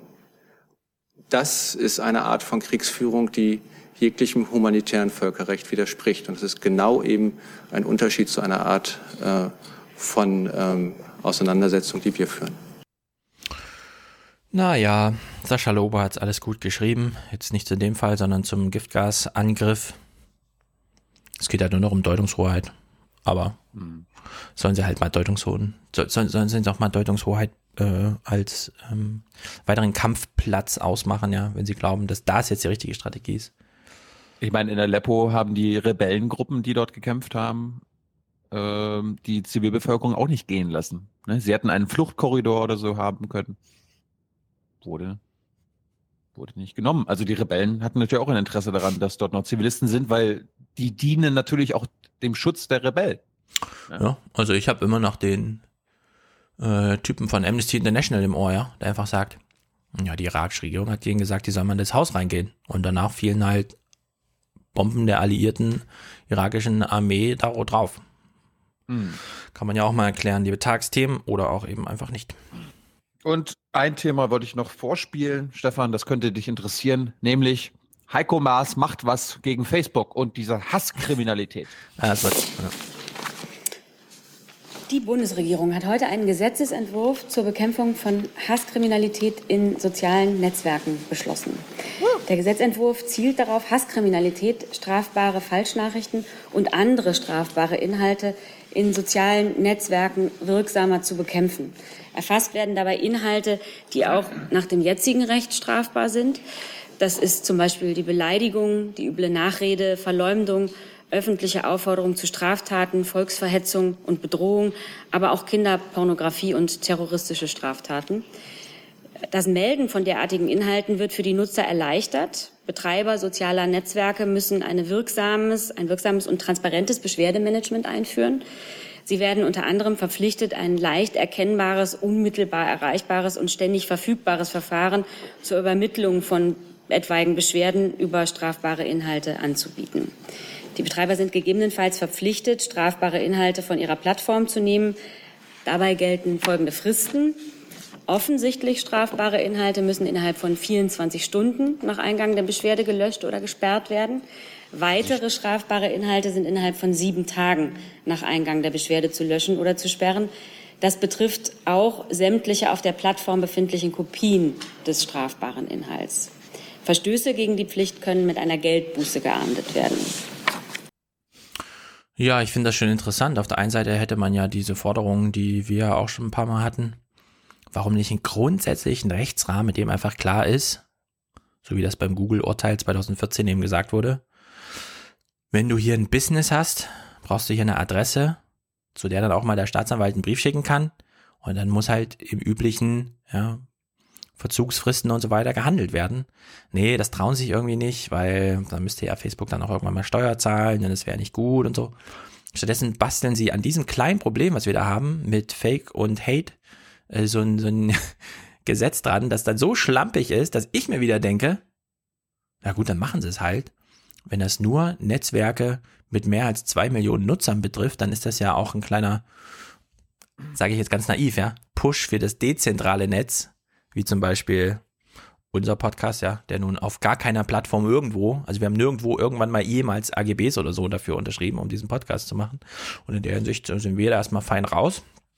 Wir können hier über die Regierung rumhaten. Und ohne ja, dass wir was aber, aber du, wir müssen immer aufpassen. Straftatbestände müssen wir beachten. Ja, weil, genau. ja, äh, für uns gilt eben genau das Gesetz, wie es für Facebook nicht gilt. Jetzt kriegt Facebook so dieses schlampig dahingezimmerte Ding ans Bein gebunden und muss dann halt agieren und seine eigenen Nutzer verprellen, weil es ja zum Beispiel heißt, der kleine Nazi, der mal wissen will, welche Antifa-Frau da irgendwas gegen ihn geschrieben hat, der kriegt jetzt mal schnell die Adresse von ihr, ja, geliefert von Facebook innerhalb von 24 Stunden. Vielen Dank, Herr Maas. Aber gut. Ich habe dann auch mal, ich habe dann auch mal Fragen gestellt ans BMJ. Das, ähm, die, der Gesetzesentwurf hat ja einen eingeschränkten Geltungsbereich. Können Sie uns mal äh, die kommerziellen Dienste und sozialen Netzwerke nennen, die Stand heute unter das Gesetz äh, also betroffen wären? Welche Dienste wären äh, berichtspflichtig? Und im Entwurf hieß es ja damals, ich weiß nicht, ob das jetzt der ist, der jetzt heute beschlossen wurde, dass dieses Gesetz für Telemediendienstanbieter gilt, die mit Gewinnerzielungsabsicht Plattformen im Internet betreiben, die es Nutzern ermöglichen, beliebige Inhalte mit anderen Nutzern auszutauschen, zu teilen oder der Öffentlichkeit zugänglich zu machen. Damit äh, würde ja auch immer WhatsApp zum Beispiel runterfallen. Haben, haben Sie das mittlerweile in dem von Ihnen heute beschlossenen Entwurf ausräumen können, dass diese Messenger-Dienste nicht darunter fallen? Nein, es ist wie, Sie haben es ja richtig wiedergegeben, den Anwendungsbereich, wie er im Gesetzentwurf definiert ist. Wir gehen äh, davon aus, oder im Gesetzentwurf gehen wir davon aus, dass äh, primär drei soziale Netzwerke betroffen sind und bei weiteren sieben eine Einbeziehung denkbar ist. Welche? Man muss, äh, ich kann Ihnen keine abschließende Liste äh, dieser, dieser Netzwerke nennen. Sie müssen bedenken, dass es auch äh, sich nur um eine erste Einschätzung handelt. Die Nutzerzahlen, von denen es ja auch abhängt, ob diese Netzwerke in den Anwendungsbereich fallen, können sich äh, selbstverständlich jederzeit verändern, äh, sodass äh, ich Ihnen ähm, heute keine, keine fertige und abschließende Liste dessen nennen kann, was da, äh, was da drunter fällt. Ähm, ja, Messenger-Dienste haben Sie angesprochen, ähm, äh, können von der Definition erfasst werden, wenn es um ähm, die Kommunikation ähm, innerhalb eines nicht festgeschlossenen Benutzerkreises geht. Sie sagten ja drei große Netzwerke und sieben kleinere. Können Sie wenigstens die drei großen nennen? MySpace? Naja, also Yahoo. Sie wissen ja, mit, mit welchen Unternehmen wir äh, im Rahmen unserer Taskforce äh, auch Gespräche geführt haben. Und äh, das sind äh, die Unternehmen Facebook, äh, Twitter und Google. Frau Kritian? Facebook verweigert ja weiterhin den Zugang zu den Räumlichkeiten von diesen Löschteams. Wäre es nicht wünschenswert, dass man sich da mal einen Eindruck über die Arbeitsweise machen kann? Also empfinden Sie das als Problem? Ja, wir haben jetzt mit dem äh, Gesetzentwurf ja auch vorgesehen, dass die Unternehmen verpflichtet werden, äh, künftig äh, regelmäßig und umfassend ähm, darüber zu berichten, wie viele Beschwerden sie bekommen von Nutzern über ähm, strafbare Inhalte, wie sie mit diesen Beschwerden umgegangen sind. Und sie müssen auch darüber berichten, ähm, wie viel Personal und in, wie qualifiziertes Personal äh, sie einsetzen, um qualifiziert? Prüfung der Inhalte und dann gegebenenfalls die Entfernung und Löschung vorzunehmen. Ähm, sodass, wenn dieses Gesetz so in Kraft tritt, wir in dem Bereich äh, deutlich mehr Transparenz haben, als wir es jetzt haben. Herr Jung? Sie hätten ja im Entwurf einige Straftatbestände ähm, aufgezählt, unter anderem den Paragraph 90 Strafgesetzbuch Verunglimpfung des Bundespräsidenten oder Verunglimpfung des Staates und seiner Symbole. Aber also warum kann ich dann auf Facebook den Bundespräsidenten nicht mehr grob beleidigen, aber die Bundeskanzlerin dagegen schon, weil den 90b haben sie nicht aufgezählt. Also die weil sie eine Frau der 90b ist, äh, auch genannt. Also von daher glaube ich, ja. Also ich kann es Ah. nochmal, ich kann es noch mal nachgucken. Thilo hat sich das, verlesen. Mein Entwurf hat er nicht drin gestanden. Ach so. Ja, im, äh, im Regierungsentwurf, der heute beschlossen ist, ist der 90b Strafgesetzbuch ähm, auch genannt. Also das hat Seibert noch nachtragen lassen, ja.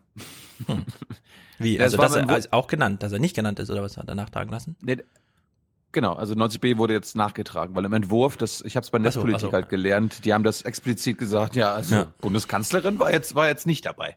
Ja.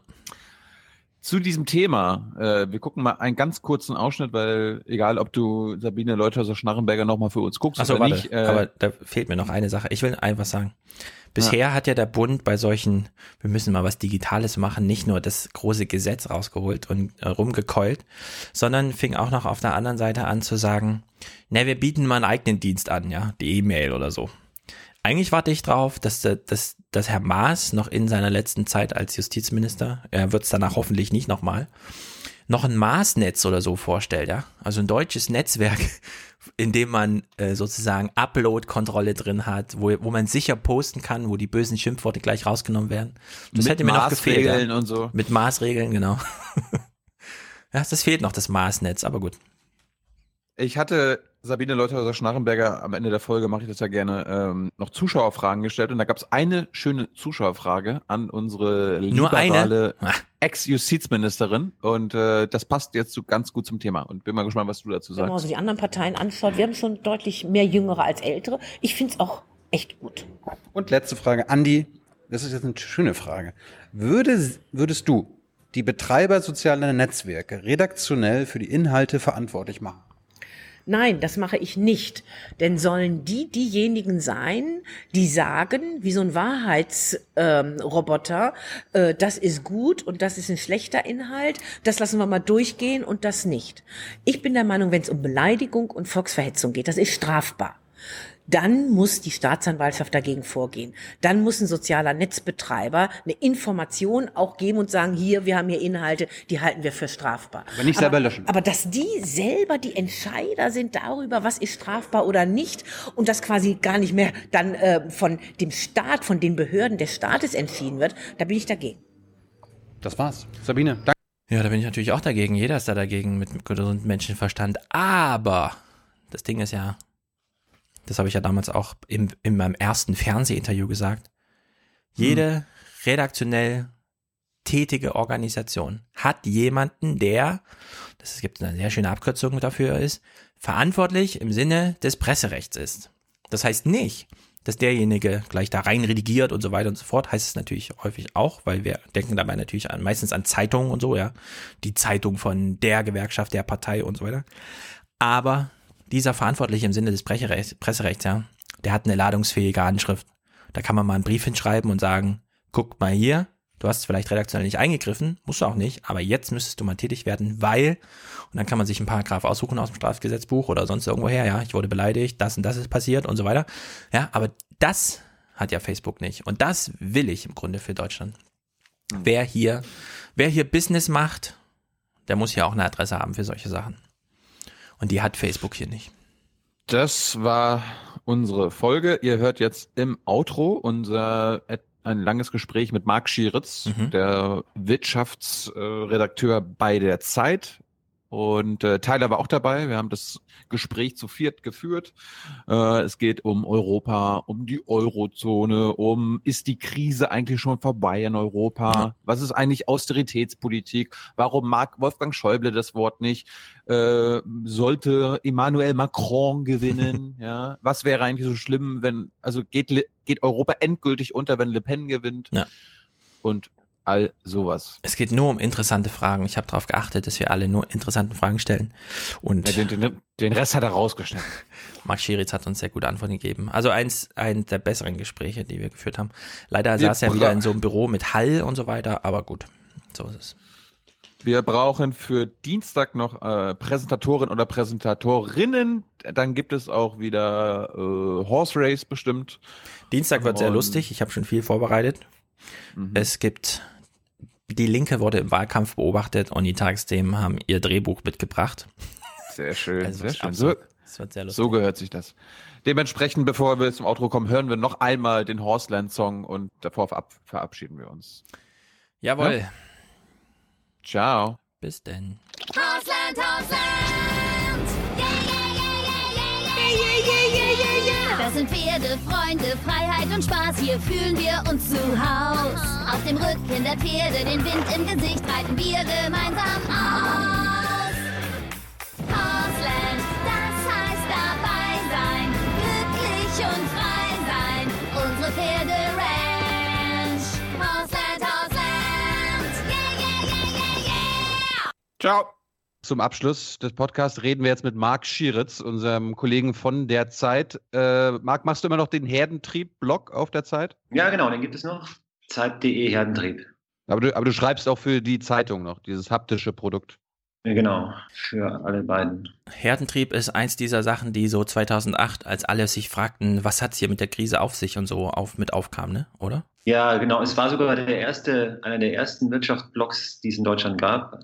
Ähm, dann in der Krise haben wir dann viel gemacht. Thomas Strobel hat das ja irgendwie auf eigene Faust gemacht mit Weiß gar nichts und so. Da, da bin ich auch mit aufmerksam geworden damals schon. Das war ganz groß. Thomas Strobel war ganz groß, was er dann gemacht hat. Und dann hat er alles gelöscht. Marc, äh, du, hast, du hast den Blog in der Krisenzeit angefangen. Steckt Europa immer noch in der Krise? Nee. Also äh, aus, aus der Wirtschafts-, wirtschaftlichen Sicht. Ja, äh, nein. Ähm, also natürlich gibt's immer, geht's immer rauf und runter und mal geht's gut und mal läuft schlecht, aber in der Krise, in der Europa steckte, ähm, als der Euro, also um die Existenz des Euros ging und als äh, in den USA die Finanzkrise ausgebrochen war, diese Krise, würde ich sagen, ist vorbei. Ähm, das heißt nicht, dass alle Probleme gelöst sind, aber, aber das, das unmittelbare Bedrohung eines Zerbrechens der Währungsunion, ähm, das ist abgewendet. Und ähm, das Interessante ist ja, wenn du dir anschaust, im Moment die Lage, dann gibt es eine ganz interessante Auseinanderentwicklung von Wirtschaft und Politik. Also politisch sind wir in einer riesigen Krise und ähm, du weißt nicht, wie das System da das sich noch zusammenhält oder ähm, wer da als nächster äh, fällt von den etablierten Kräften. Aber das Ganze ist begleitet von einem relativ robusten, okayen, nicht großartigen, aber okayen wirtschaftlichen Aufschwung. Also ähm, der war wahrscheinlich einfach ein paar Jahre zu spät kommt. Wenn der, wenn der früh gekommen wäre, hätten wir vielleicht nicht diese Extreme in der politischen Landschaft, die wir jetzt in einigen Ländern haben. Aber muss man nicht nochmal unterscheiden zwischen Krise und Katastrophe? Weil mit Krise meinen wir jetzt nicht äh, kurz bevor steht, dass es äh, ein neues Bankendomino gibt, sondern zum Beispiel die Zustände in Griechenland, also wie, auf wie viel Barvermögen hat man Zugriff, wie viel kann man sich so verdienen, ja, wie geht es der eigenen Familie, wie geht es den eigenen Kindern, bis hin zu Kindersterblichkeit, weil Krankenhäuser nicht ordentlich finanziert sind und so weiter. Da kann man doch immer noch von Krise sprechen, oder? Also ich will, will damit auch nicht sagen, dass es überall gut läuft. Ähm, nur wenn man den, den Begriff Krise so inflationär anwendet, immer wenn es schlecht läuft, gerade Krise, dann glaube ich, wird da irgend, besteht die Gefahr, dass er dann bedeutungslos wird. Und mit Krise meine ich schon was Existenzielles. Griechenland ist wahrscheinlich der, das Land, wo, wo es noch am schlimmsten aussieht. Aber das sind eigentlich auch alles Probleme, die man irgendwie lösen oder beheben kann, was, ähm, wenn, man, wenn man will. Und das ist, glaube ich, das ist, das ist das Neue. Und auch in Griechenland geht es viel zu langsam und viel zu sachte, aber es geht immerhin bergauf. Also da, da bewegt sich schon irgendwie was. Äh, Das, jetzt müsste es halt darum gehen, das zu unterstützen und nicht wieder abzuwirken durch übertriebene Sparmaßnahmen oder andere Dinge, die einem da so einfallen können.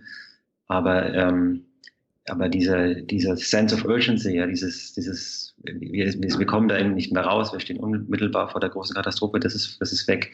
Man, man kann alles, was jetzt noch da ist, das kann man auch mit relativ konventionellen Mitteln bearbeiten. Also man muss da nicht irgendwie was komplett neu erfinden oder ähm, die Systeme oder die, die Währungsunion als solche in Frage stellen, sondern das sind lösbare Probleme jetzt. Das würde ich sagen, unterscheidet uns qualitativ von der Situation vor ein paar Jahren. Könntest du, könntest du beschreiben, wie wir es aus der Krise geschafft haben? Also das große Schlagwort war ja immer Austeritätspolitik.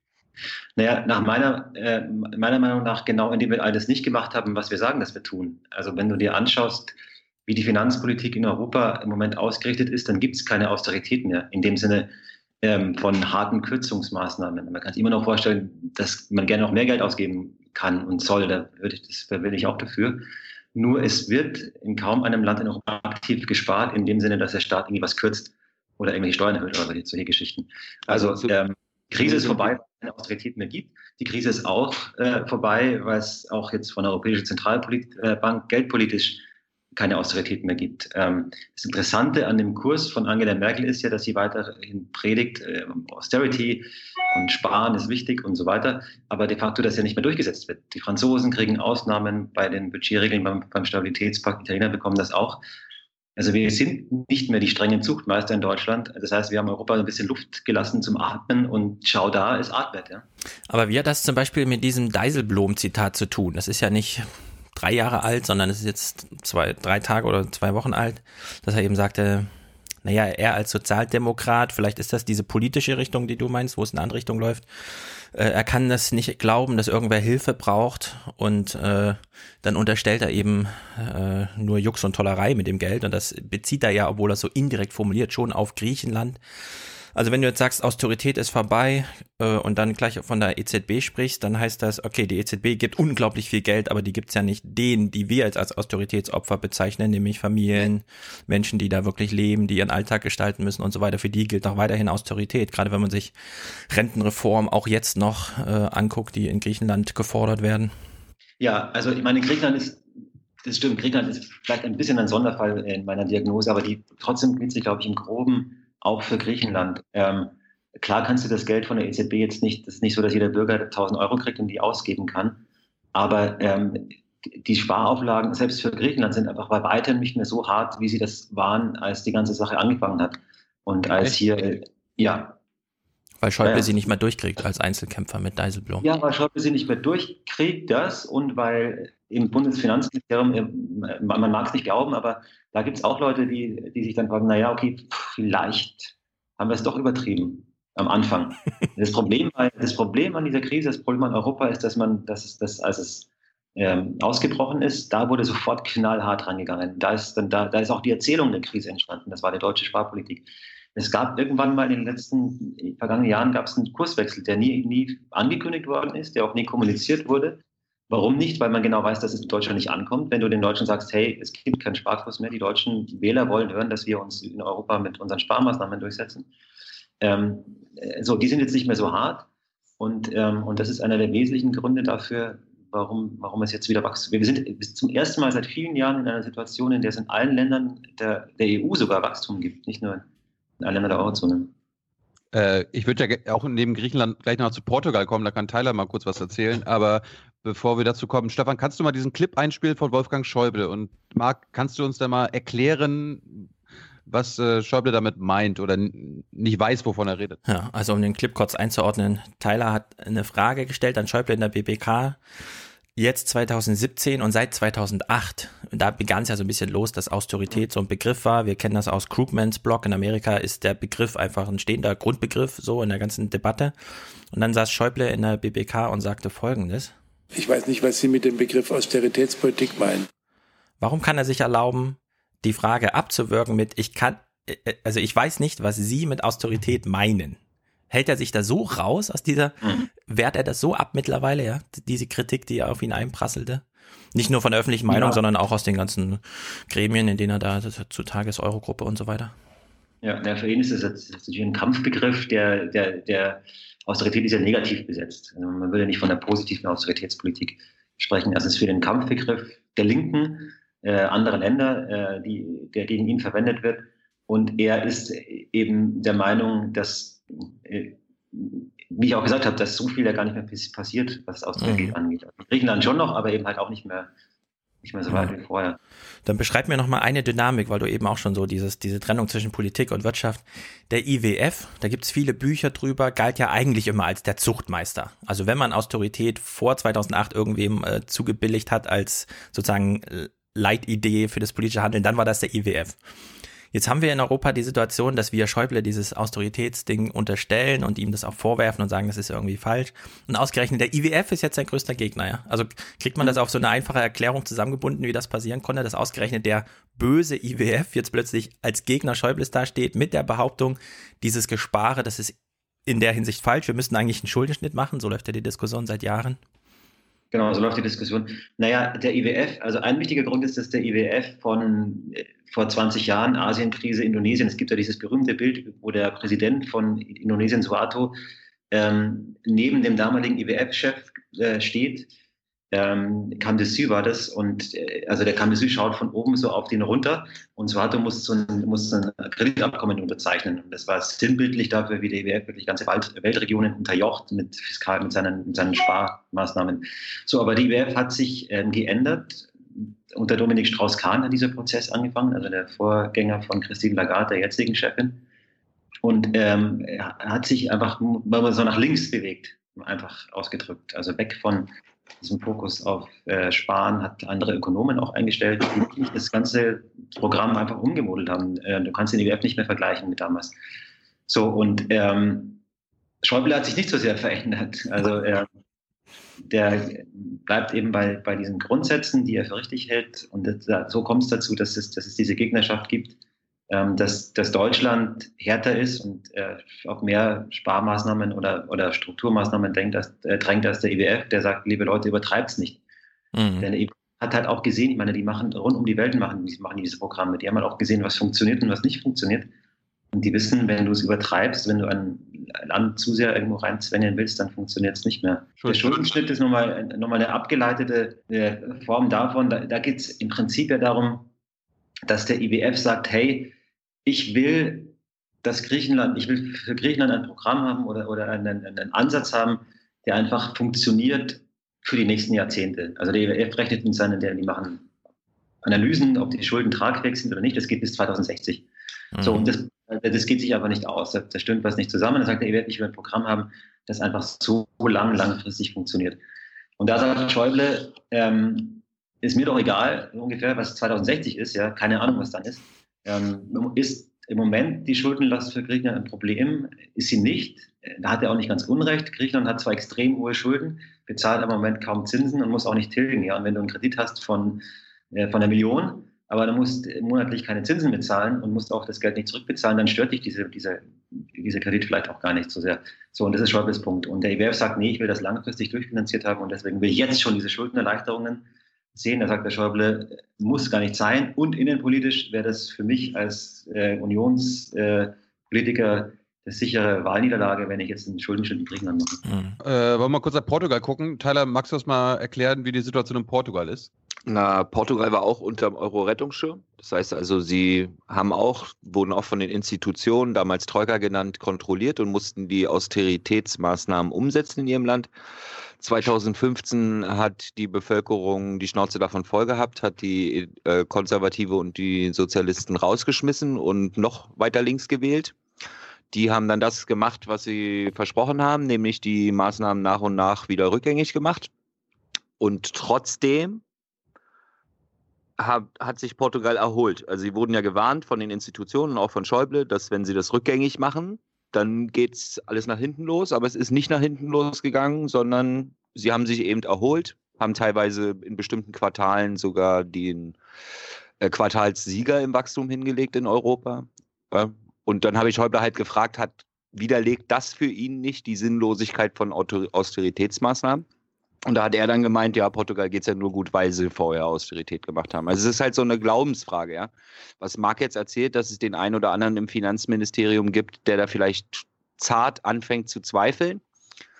Ja, aber die Spitze zweifelt halt nicht, weil die Spitze hat halt eine bestimmte Linie und in den Ländern, die nicht souverän sind, also bei Griechenland ist nicht souverän, Spanien ist nicht souverän, die können über ihren Haushalt nicht selbst entscheiden. In den Ländern werden diese Experimente halt weiter durchgezogen, obwohl, wie Marc richtig gesagt hat, in anderen Ländern, in denen man davon abgelassen hat, sich eben die Zahlen wieder erholt haben.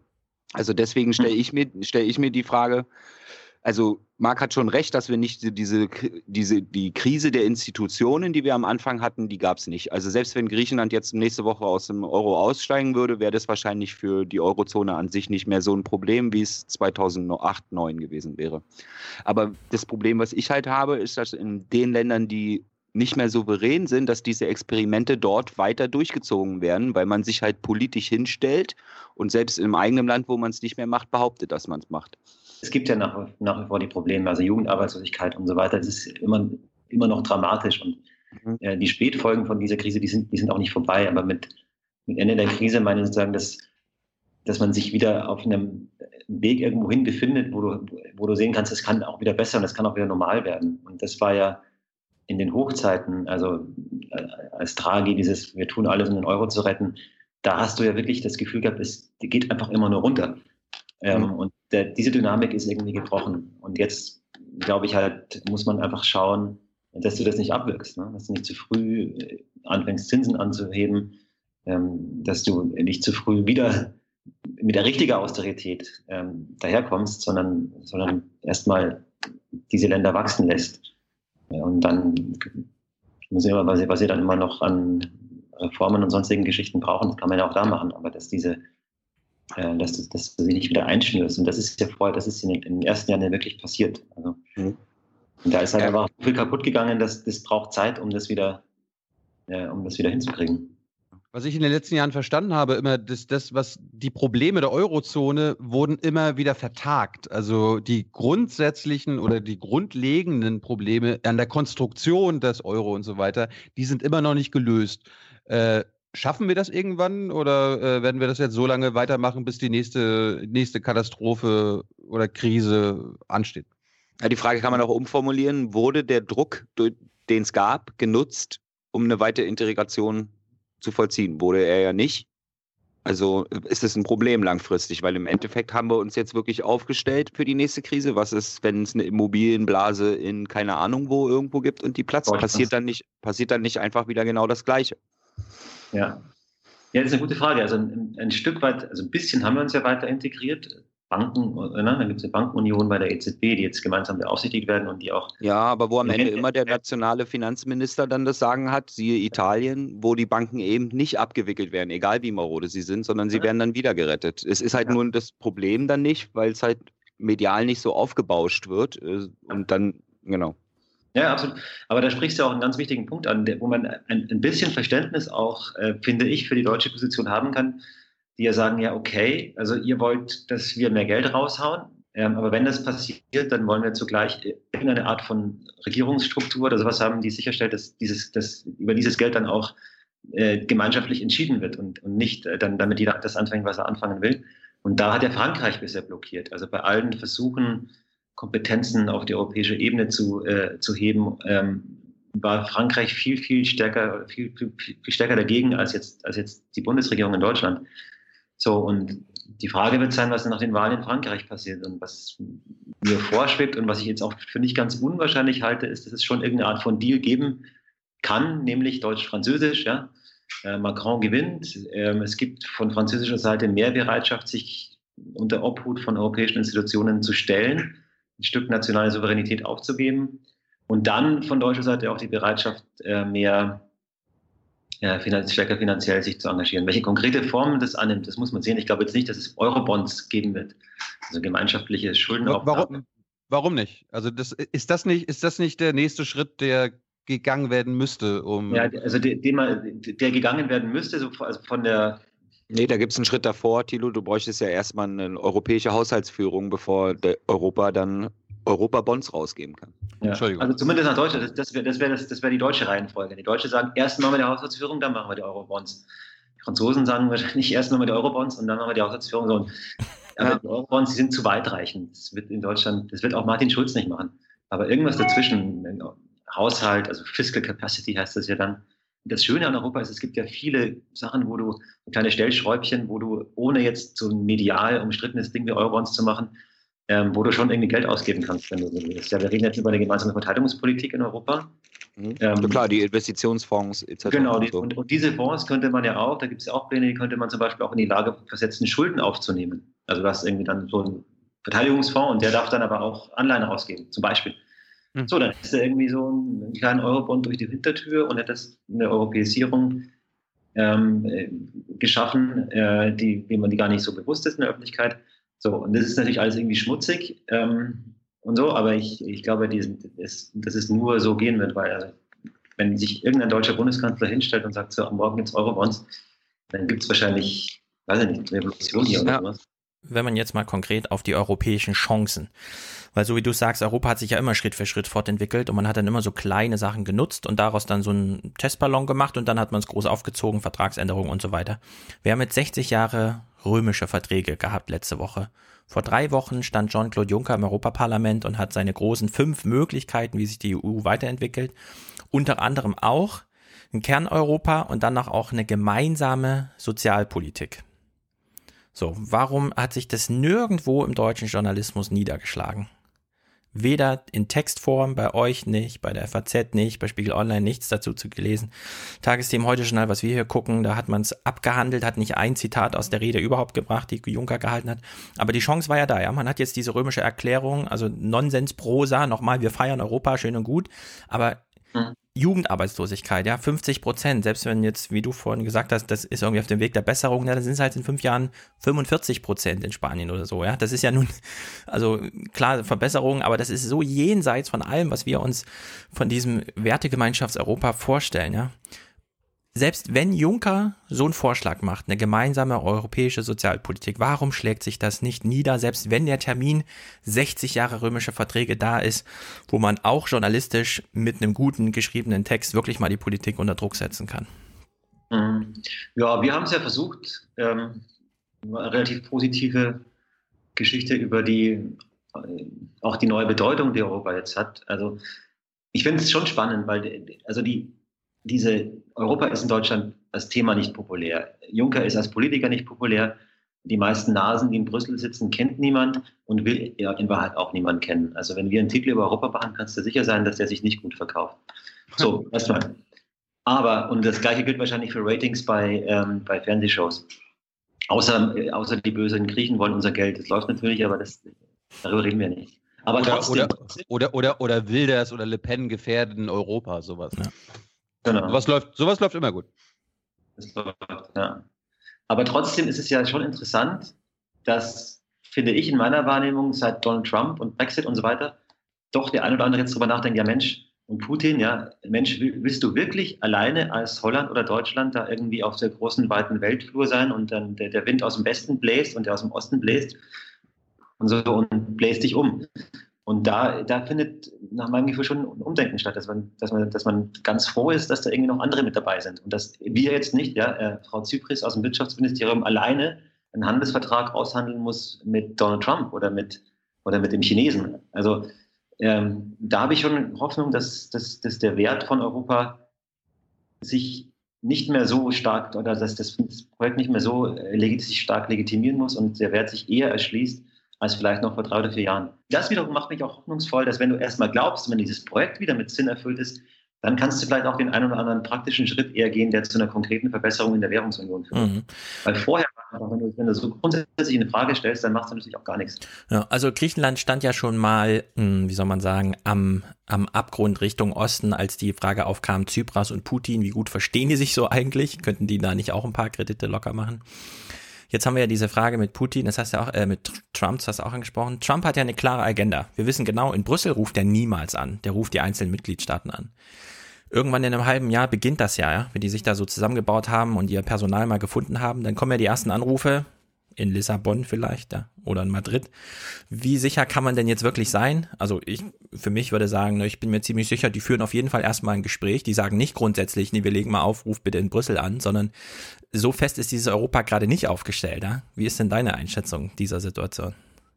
Ja, ich, also die werden natürlich reden, klar, die, die, du legst nicht einfach auf, aber also äh, sinnbildlich gesprochen glaube ich schon, dass sie auflegen. Also meine Einschätzung ist, dass es kommt auf ein paar an. Ja. Es kommt Deutschland kommt es an und Frankreich. Die Frage ist wirklich, was passiert, wenn hier, im, der, wenn die im Kanzleramt oder im Wirtschaftsministerium anrufen äh, und sagen dann, nee, Brüssel. Und da bin ich doch relativ zuversichtlich, dass das passieren wird.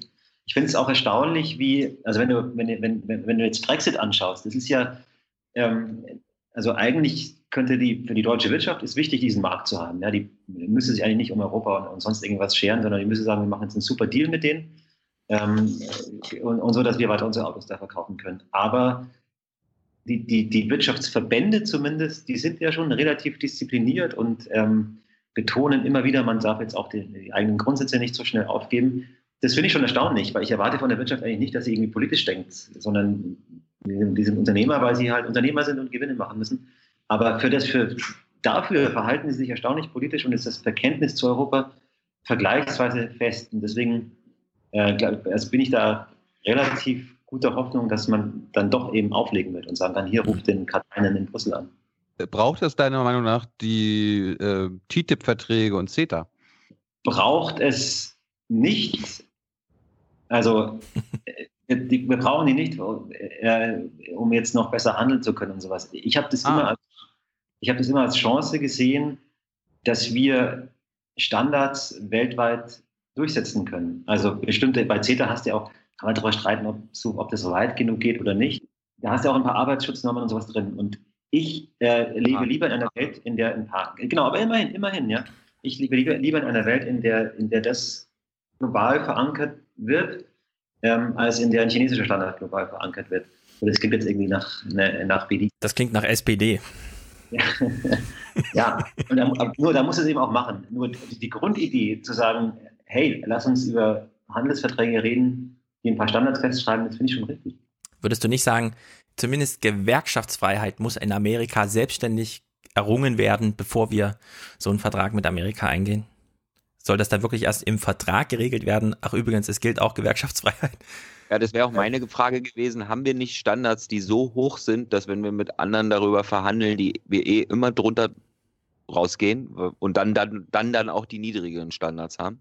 Weil es ist ja unwahrscheinlich, dass Deutschland seine Standards durchsetzen kann. Nee, es wäre vielleicht auch gar nicht gut. Ich meine, was soll denn, wenn Afrika einen Mindestlohn von 8,50 Euro hätte, dann kannst du vergessen, da passiert da nie irgendwas. Oder Länder in Afrika. Also wir, wir, kann, wir können unsere Standards ja auch nicht der ganzen Welt an, äh, anpassen. Aber du kannst halt vielleicht, glaube ich, schon so ein paar Grunddinge, wie eben zum Beispiel Gewerkschaftsfreiheit. Das sind ja, das ist ja nicht notwendigerweise irgendwas, was dich dann, was für dich wirtschaftlich mit einem Nachteil verbunden ist. Sowas kannst du schon machen. Bei TTIP, bei TTIP hat man, hat man an vielen Stellen es verpasst. Aber ist CETA nicht nur, also ist TTIP nicht nur das so ein Feigenblatt für CETA, damit sich die Öffentlichkeit mit TTIP beschäftigt und man dann hintenrum über diese Filialregelung, jeder als amerikanisches Unternehmen mit Filiale in, und mit Filiale ist dann Briefkasten gemeint, in Kanada, macht man dann quasi TTIP über Bande und sagt der Öffentlichkeit aber, ach, TTIP haben wir verhindert, ja, war da stark. Ja, man wollte es ja gar nicht, die Politik wollte es ja gar nicht verhindern. Also Ja, aber sie hat es irgendwie so billig dem Volk hingeworfen und gesagt, na gut, wenn 250.000 auf die Straße gehen, dann war der Ehrgeiz von Sigmar Gabriel irgendwie gar nicht mehr so groß. Anders als Ja. bei CETA, da ist man da knallhart geblieben. Ja, ja, ja. Aber also, dass du, dass du das wirklich komplett da, äh, umgehen kannst, halte ich für unwahrscheinlich. Also, sonst hätten die Amerikaner sich auch anders verhalten. Hm. Ähm, es gibt ein paar Loopholes oder Schlupflöcher, die man ausnutzen kann, aber das, das wäre quasi de facto von CETA und die Amerikaner, den, den Amerikanern wäre CETA wahrscheinlich auch nicht zu vermitteln gewesen. Das ist für die ja schon zu links, dieser, also die, die, CETA-Vereinbarungen. Wenn wir hier schon mal dabei sind, Fragen zu stellen, was, äh, wie Marc was bewertet, was hältst du von äh, Zöllen? Also es ja, gibt ja mal die Geschichte, dass Zölle jetzt mittlerweile was Schlechtes sind, die müssen alle abgebaut werden. Was ist deine Meinung dazu? Nö, nicht alle. Ich würde immer, ähm, es kommt vom, äh, hängt auch ab vom Entwicklungsstand eines Landes, aber es ist total valide zu argumentieren. Ich habe hier eine bestimmte Industrie, meinetwegen, die, die, die ich schützen will, die sich erst heranwachsen muss. Und die wird mit Zöllen geschützt. Das lassen zum Beispiel auch viele der Freihandelsabkommen, die wir mit Afrika geschlossen haben, die kann man sehr kritisch sehen. Aber ähm, selbst die lassen Infant Industry Protection, heißt es, ähm, die lassen das zu. Ähm, deswegen ist es, ein, ich finde, ein Zoll ist ein ganz legitimes Politikinstrument, das kann man nicht einfach aus der Hand geben. Aber die Frage ist natürlich, soll ich jetzt BMW mit Zöllen schützen? Da wieder nee. Also, Wenn ich jetzt mal Tylers Frage aufgreife mit den Zöllen, weil du ja auch sehr für Freihandel argumentierst und gerade jetzt auch Trump-Regierungsstar, den Populismus, gerade wenn man die Show äh, in Baden-Baden da von Münich, der einfach da den eigentlich auch nur prosahaften Texten, nein, wir wenden uns natürlich gegen Protektionismus, nicht mal das hat er mit äh, dulden ja. wollen, ja, in der Abschlusserklärung.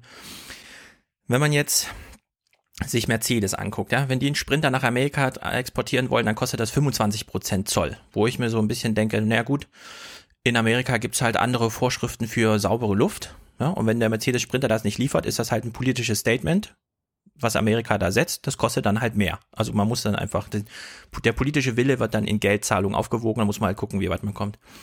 Da würde ich sagen, äh, ja, okay, äh, aber bei so anderen Sachen wie zum Beispiel Milch, ja, kannst du mir mal erklären, warum es einen Weltmarkt für Milch gibt? Ich will meine Milch aus Gambia bekommen. Ja, warum okay? haben wir einen Weltmarkt für Milch, ja? Naja, das ist nicht, klar, das, ist eine, in gewisser Weise ist es Irrsinn. Warum muss das Mineralwasser aus Japan kommen? Ja, Zum das Beispiel, kann- ja. Was, Als besser schmeckt. Und das aus den Bayerischen Alpen auch. Ja, also. Das Lustige ist ja, in China verkaufen sie Alpensalz als Spezialität. Ja. Genau. In, Im Himalaya, meine ich. Ja. Ja, aber hat das was mit Freihandel zu tun? Ein Welt Weltmarkt für Milch, ist das Freihandel, den wir schützen müssen? Also Freihandel ist dann sinnvoll, wenn, wenn es dazu führt, dass irgendwie die Dinge besser werden und dass ich vielleicht auch mehr Auswahl habe von Dingen, weil ich irgendwie nicht nur immer nur Wurst mit Brot essen will. Dann, das finde ich gut. Und bei der, bei, ähm, in der Agrarwirtschaft hast du, glaube ich, schon einen, einen Punkt. Also muss es wirklich sein, dass wir das Zeugs um die, um die halbe Erde sch- äh, schippen, schippern, jede Menge Umweltkosten verursachen und so weiter, ähm, wenn wir es hier auch machen könnten. Und die, aber am Ende, glaube ich, würde sich die, die Frage gar nicht stellen, dass irgendeine, auf irgendeine Art und Weise gelänge, die Umweltkosten mit in die Preise reinzukriegen und die, was sonst noch an Luftverschmutzung und allem, allem Möglichen anfällt, dann bräuchte man irgendwie auch nicht regulieren. Dann kannst du sagen, okay, dann ist halt einfach der Apfel aus Neuseeland kostet dann einfach zwei Euro mehr als der aus Deutschland. Aber der Weg wäre dann über Zölle, diesen Preis das, zu erhöhen. stand das im Pariser Klimaabkommen schon drin? Habe ich jetzt nicht. Nee, weiß nee aber der Weg wäre auch nicht, über, äh, auch nicht über Zölle. Eigentlich wäre der Weg über irgendeine Form von fairer CO2-Bepreisung, meinetwegen Hm. Zertifikate, ein Land, das, das den Apfel dann irgendwie hertransportieren muss, müsste sich CO2-Zertifikate kaufen. Ähm, das, der Apfel würde teurer und dann gibt es irgendwie einen Preis, der, der, äh, der, der den fairen, den, den tatsächlichen Schaden auch, der angerichtet wird, mit, mit, mitspiegelt. Dann könnte man den Freihandel seines so frei walten lassen. Aber ich bei der, bei der Landwirtschaft bin ich schon auch skeptisch. So ähnlich wie beim Atomstrom, wenn die wirklichen Kosten reingerechnet werden, dann wäre das Produkt so teurer, dass, dass das gar nicht mehr wettbewerbsfähig wäre. beim Fliegen, dann wenn, wenn ein Flugticket nicht unter 10.000 Euro wahrscheinlich kosten. Aber eigentlich müsste es so sein. Ja, so wie die Concorde-Tickets früher. ne? Genau. Marc, ein, eine Leitlinie offenbar von Trump ist ja nicht nur, er ist, er sagt ja, er ist für einen freien Handel, aber auch für einen, für einen fairen Handel. Widerspricht sich das aus deiner Meinung nach? Freihandel und fairer Handel, also Fair Trade and Free Trade. Ja, erstmal ist es ja lustig, die, die, die Karriere des Begriffs Fair Trade. Ne? Also der, der Fair Trade kommt ja aus der linken äh, Dritte Weltbewegung, Fair Trade Kaffee, Fair Trade Dritte Weltladen.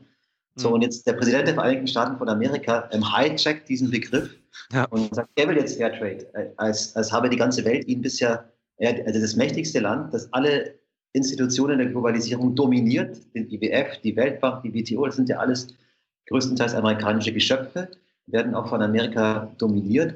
Und jetzt sagt der, äh, nee, Moment mal, ich werde unfair behandelt von euch. Naja, da war noch eine Stufe dazwischen. Fairtrade, Schokolade und so weiter. Dann haben aber die Gewerkschaften angefangen, zum Beispiel bei TTIP zu sagen, nicht nur frei, sondern auch fairer Handel. Und dann hat Trump sich eigentlich mehr so an diese Gedankenwelt des Fairtrading angehangen. Und da war ja schon das Argument, wie ich eben auch schon sagte, wenn wir mit Amerika eine Freihandelszone eingehen, dann möchten wir sicherstellen, erstens NAFTA, gilt das jetzt wirklich gleich mit Mexiko, ja? Also konkurriert Saarbrücken jetzt mit Mexiko statt, so, um die Sachen. Und dann eben auch, wollen wir im Vertrag irgendwie regeln, was gilt, oder muss nicht Amerika sich erstmal selber drauf einigen und die äh, Kernarbeitsnormen, die liegen jetzt so lange wie kein anderes Gesetz im Senat zur Unterschrift bereit. Ja, und man hat sich immer noch nicht durchgerungen und jetzt mit TTIP so, hätte das gelingen sollen. Also in der Hinsicht finde ich diesen Skeptizismus, den Trump da reingebracht hat, der ist sehr nah an einer sehr breiten Bevölkerungsmeinung in Deutschland eigentlich angelehnt. Ja, nee, der, das, ist absolut, das ist ja auch dieser Skeptizismus, nicht, nicht immer zu sagen, free ist automatisch fair. Also das neoliberale Dogma ist ja, free ist automatisch immer gleich fair. Und da, äh, da würde ich auch um Tilos Frage zu beantworten, da hat zu Recht, ähm, durch Trump ist es irgendwie, hat man angefangen, fängt man an, darüber nachzudenken. Ähm, deswegen finde ich es schon auch legitim, free and fair. Nur jetzt ist der Begriff fair und darum wurden Baden-Baden, ich war, da war ich auch da, da, da wurde so lange, die Deutschen und die anderen haben sich so dagegen gewehrt, den Begriff fair in das Kommuniqué aufzunehmen. Ja, warum hat irgendjemand was gegen fair? Ja, was ist gegen fair zu sagen? Es Ähm, ist halt so schwer zu festzulegen, was fair ist. Ne? Genau, und weil das, weil das schwer ist, das festzulegen und weil unter dem Fair sich eine amerikanische Vorstellung dessen, was fair ist, verbirgt. Und die mag zum Teil mit einer Vorstellung eine Schnittmenge haben, die jetzt auch ich für okay, gut finden würde, wie zum Beispiel halt, brauchen wir wirklich einen, einen Weltmarkt für Milch, wie du es gesagt hast. Aber zum Teil geht es halt auch wirklich irgendwie um Hardcore-Sachen, irgendwie äh, amerikanische Autoindustrie zu schützen, zugleich irgendwelche die Umweltvorgaben zu, äh, zu kassieren, sodass die dann irgendwelche SUVs, die 30 Liter verbrauchen, äh, herstellen können. und dann diesen Markt ab- abzuschotten. Und da weiß ich jetzt nicht, ob das wirklich sein muss. Was Handel ist was, was ganz wichtig ist für, für Schwellenländer, für Entwicklungsländer. Also so alle sind durch Handel, oder nicht alle, aber fast viele Länder sind durch Handel groß geworden. So, und jetzt, wenn du fair global interpretierst, dann muss man sich auch fragen, ist es fair aus der Sicht von Kenia oder Vietnam. Wenn sie nichts mehr, wenn es riesige US-Einfuhrzölle gibt? Äh, du hast gerade gesagt, dass du in Baden-Baden warst. Kannst du uns mal und unseren Hörern beschreiben, wie das so abläuft als Journalist, äh, wie da die Treffen ablaufen. Also das würde uns mal interessieren. Wir, wir kennen ja nur Tagesthemenberichte, wie Tillerson aussteigt oder irgendwie der Finanzminister aussteigt. Munich. Wie, Munich aussteigt und äh, sich die Hände schütteln und dann und dann die Presse und am Ende gab es eine Pressekonferenz, wo Schäuble so den Finger hebt und so weiter. Aber kannst du uns mal so ein bisschen Hintergrundberichterstattung geben?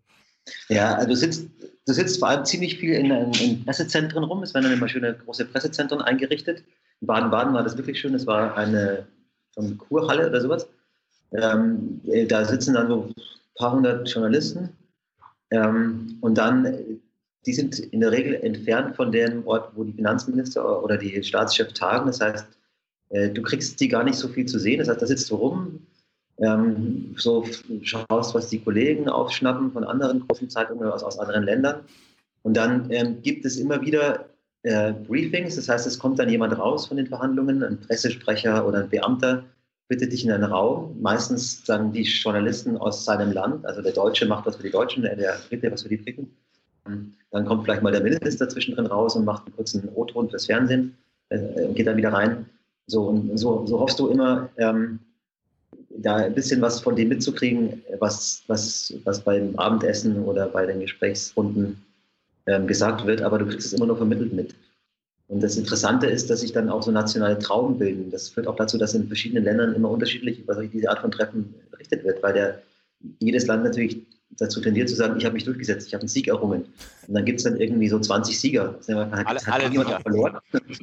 In Baden-Baden war das bezeichnet in Baden-Baden, dass dann, dann auch die Amerikaner die ihre Pressekonferenz am Ende machen und die, die, die hat mich wirklich an, äh, an China oder autoritäre Regime erinnert, weil es gab, ähm, es gab vorbereitete Fragelisten, die dann, die dann abge, abgearbeitet wurden. Ähm, zum Teil haben die Leute, haben, haben die auch versucht, die Fragen vorher abzustimmen. Und dann denkst du dir schon, also die, mächtigste Nation der Welt und der Minuschin ist ja Millionär, wenn nicht Milliardär.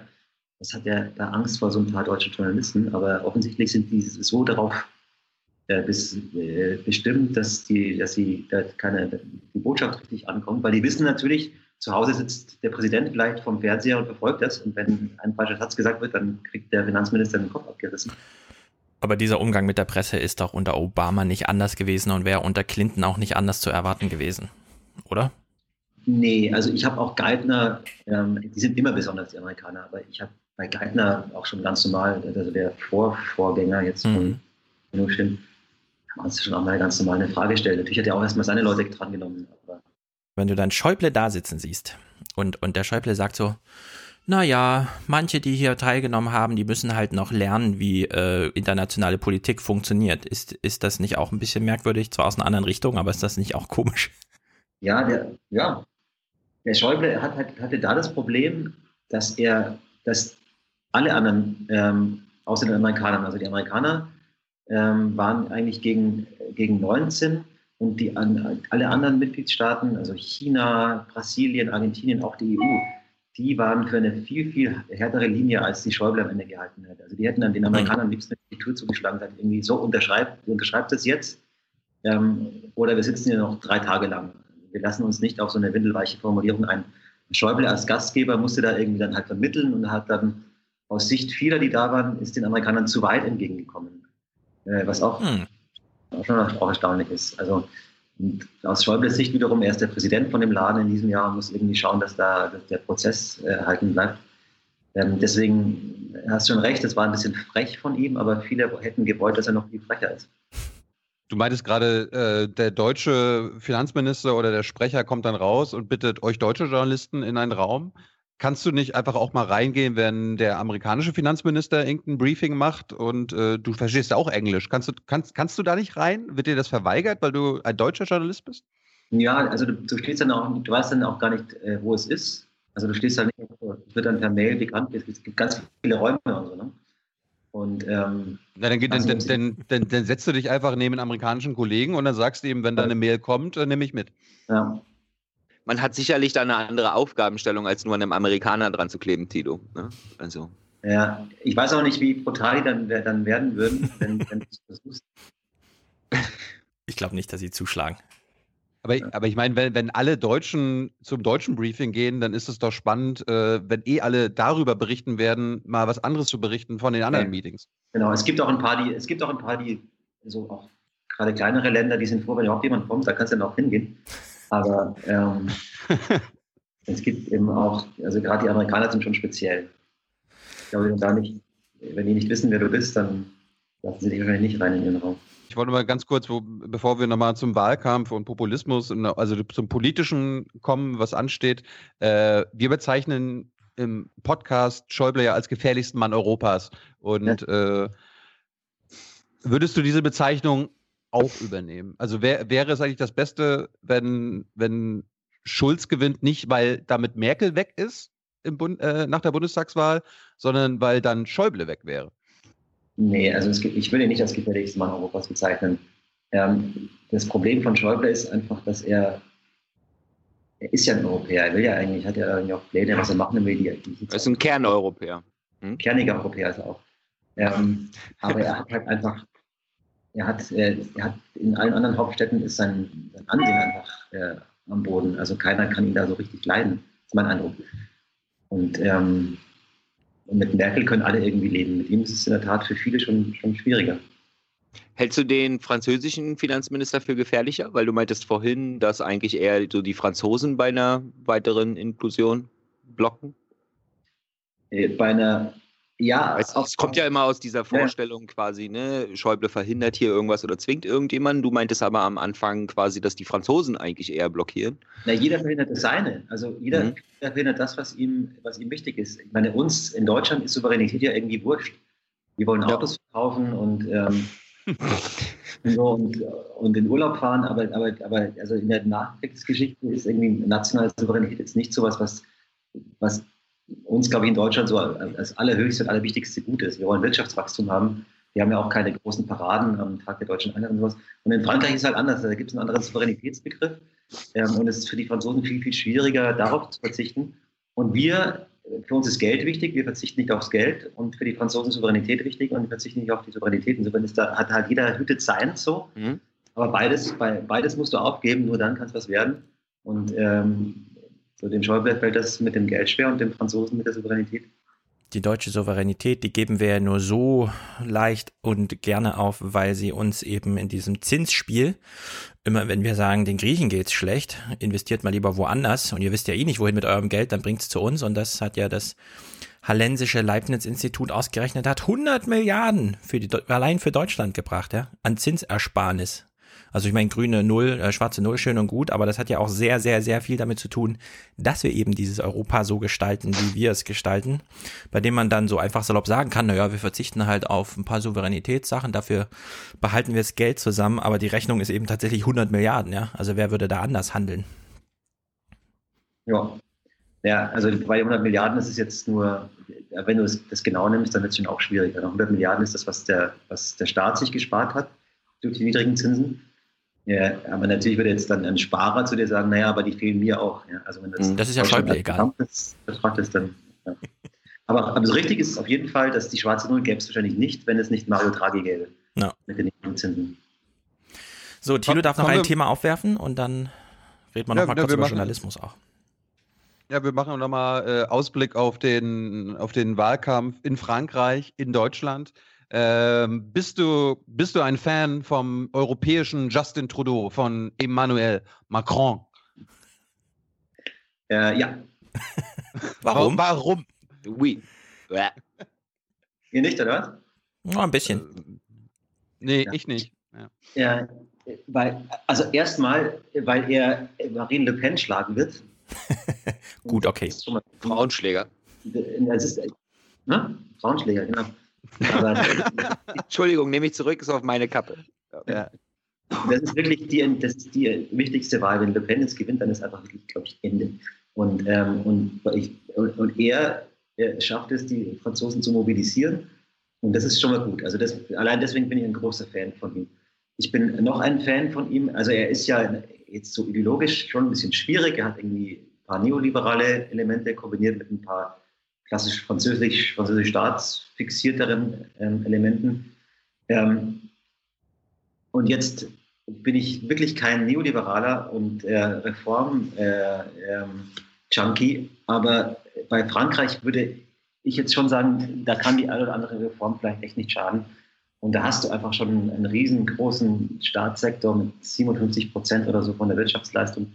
Und da bin ich mir nicht sicher, ob man das wirklich alles braucht. Und, und, ähm, und zugleich auch ein ziemlich ineffizientes und, und, ungerechtes System. Also in Frankreich, wenn du was werden willst, dann musst du auf einer Grande École gewesen sein. Und, also das ist sehr, das, das sieht sehr stark aus.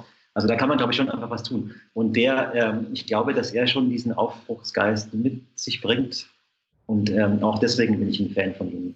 Spielt auch das Alter eine Rolle? Nein, ich muss ehrlich, also ich habe ich hab irgendwie auch keine Lust immer auf diese Jugendwahn. Ne? Also, hm. Ich habe überhaupt kein Problem mit alten weißen Männern. Ich finde es mal was Neues in Europa, dass wirklich mal jemand unter 40 so ein Amt. Außer Tsipras haben wir ja da ja. keinen. Der Renzi war jetzt auch nicht so. Ne? Und Stimmt, Renzi. Interessant, es gibt jetzt die Generation die 40-Jährigen. Da hast Renzi, Tsipras, hier äh, Macron. Mhm. Äh, wir hatten, wir, ich hatte bei Junge Naiv mal Richard David Precht und der hat gemeint, wir übertreiben. Also ich will jetzt nicht sagen, Le Pen ist nicht schlimm und äh, Le Pen ist besser als Macron, auf keinen Fall. Lieber Macron als Le Pen. Aber äh, Precht hat zum Beispiel gesagt, wir machen uns Illusionen, wenn wir glauben, okay, wenn die AfD in Deutschland an die Macht käme, dann würde sie alles das umsetzen, was sie verspricht. Und ich glaube, äh, bei Le Pen ist das ja ähnlich. Also äh, malen wir da nicht auch wieder ein Gespenst an die Wand und sagen, wie du ja auch jetzt gerade gesagt hast, da wäre der Zappen, da wäre Zappenduster, wenn, wenn sie an die Macht käme. Also überschätzen wir nicht ihre Macht. Also ich meine, nur weil sie Präsidentin ist, heißt es ja nicht, dass sie irgendwie eine Mehrheit im Parlament hat und so weiter. Also das hat nee, nee, klar, genau. Also wie schnell sie dann den Euro-Austritt, den sie angekündigt hat, hinkriegen würde, ist die Frage. Aber gut, es sind ja auch bald Parlamentswahlen. Also da kann, könnte es, also wenn, wenn, wenn die Franzosen bereit sind, sie zur Präsidentin zu wählen, und so wütend und verzweifelt wären, wer weiß, wenn sie dann, ähm, wenn sie dann, wie sie sich bei der Parlamentswahl verhalten. Deswegen, ich, ich weiß auch nicht, ob wirklich, das, da hast schon recht, ob, ob dann gleich Armageddon passiert, wenn sie gewählt wird. Aber es wird halt auch nichts vorangehen. Und in die, in die richtige Richtung, in die gute Richtung. Ja, aber sie würde sich doch Theresa May angucken und genau sehen, aha, so geht das mit Artikel 50 und das würde sie doch ganz kaltschnäuzig machen, oder? Ja, ja wobei, es, wenn, du, wenn du jetzt eine Währung hast, die, die du teilst, das ist schwieriger. Da kannst du ja nicht so einfach raus. Ähm, deswegen wäre es schon ein bisschen komplizierter für sie. Also Theresa May muss ja, und selbst, jetzt schaut mal sie, sie hat ja, sie ist nicht Mitglied der Währungsunion, sie hat eine eigene Währung, und selbst das ist schon haarig, Und jetzt dann auch noch eine eigene Währung einführen und Handelsgespräche und, und, und, und. Schon. Mhm. Ich, meine, ich, ich, erinnere, ich, erinnere, mich an den ersten Spiegeltitel nach dem Brexit. Da hieß es, Europa ist tot. Ja, lang, lebe Euro, lang lebe Europa. Dasselbe, also jetzt, jetzt ein halbes Jahr, dreiviertel Jahr später ist es schon so, ja, Brexit äh, ist verschmerzbar und offenbar ist Europa doch nicht tot. Darum, darum meinte ich, ja, ja wird das bei Le Pen vielleicht ähnlich sein, dass wir dann auch wieder den ersten, die erste Woche, oh Gott, die Welt geht unter, Europa geht unter und dann nach einem halben Jahr, ja, Le Pen ist vielleicht doch nicht so stark und äh, kann das alles durchsetzen. Es ist schon immer noch gut gegangen, ist, äh, weißt du? Ja. Wie, äh, und deutscher Wahlkampf, auf, welche, auf welches Pferd setzt du, Marc? Äh, das, das schwarze, das rote, ja, das grüne? Auf, ja, ich setze auf das schwarze Pferd. Warum? Also im Sinne von, wer, wer ich glaube, das gewinnt, nicht wo, ja. wo meine Präferenzen liegen. Weil ich glaube, dass, dass durch Saarland jetzt Rot-Rot-Grün oder Rot-Rot etabliert ist im Möglichkeitsraum, im politischen Möglichkeitsraum. Und ich glaube, dass es vielen Wählern so gehen wird, dass die in die Wahlkabine gehen und dann überlegen sie, eigentlich überlegt man ja vorher nicht, aber dann überlegen sie doch nochmal und überlegen, na Mensch, wenn ich jetzt hier Martin Schulz wähle, vielleicht ist dann Sarah Wagenknecht Außenministerin. Oder Finanzministerin. Finanzministerin.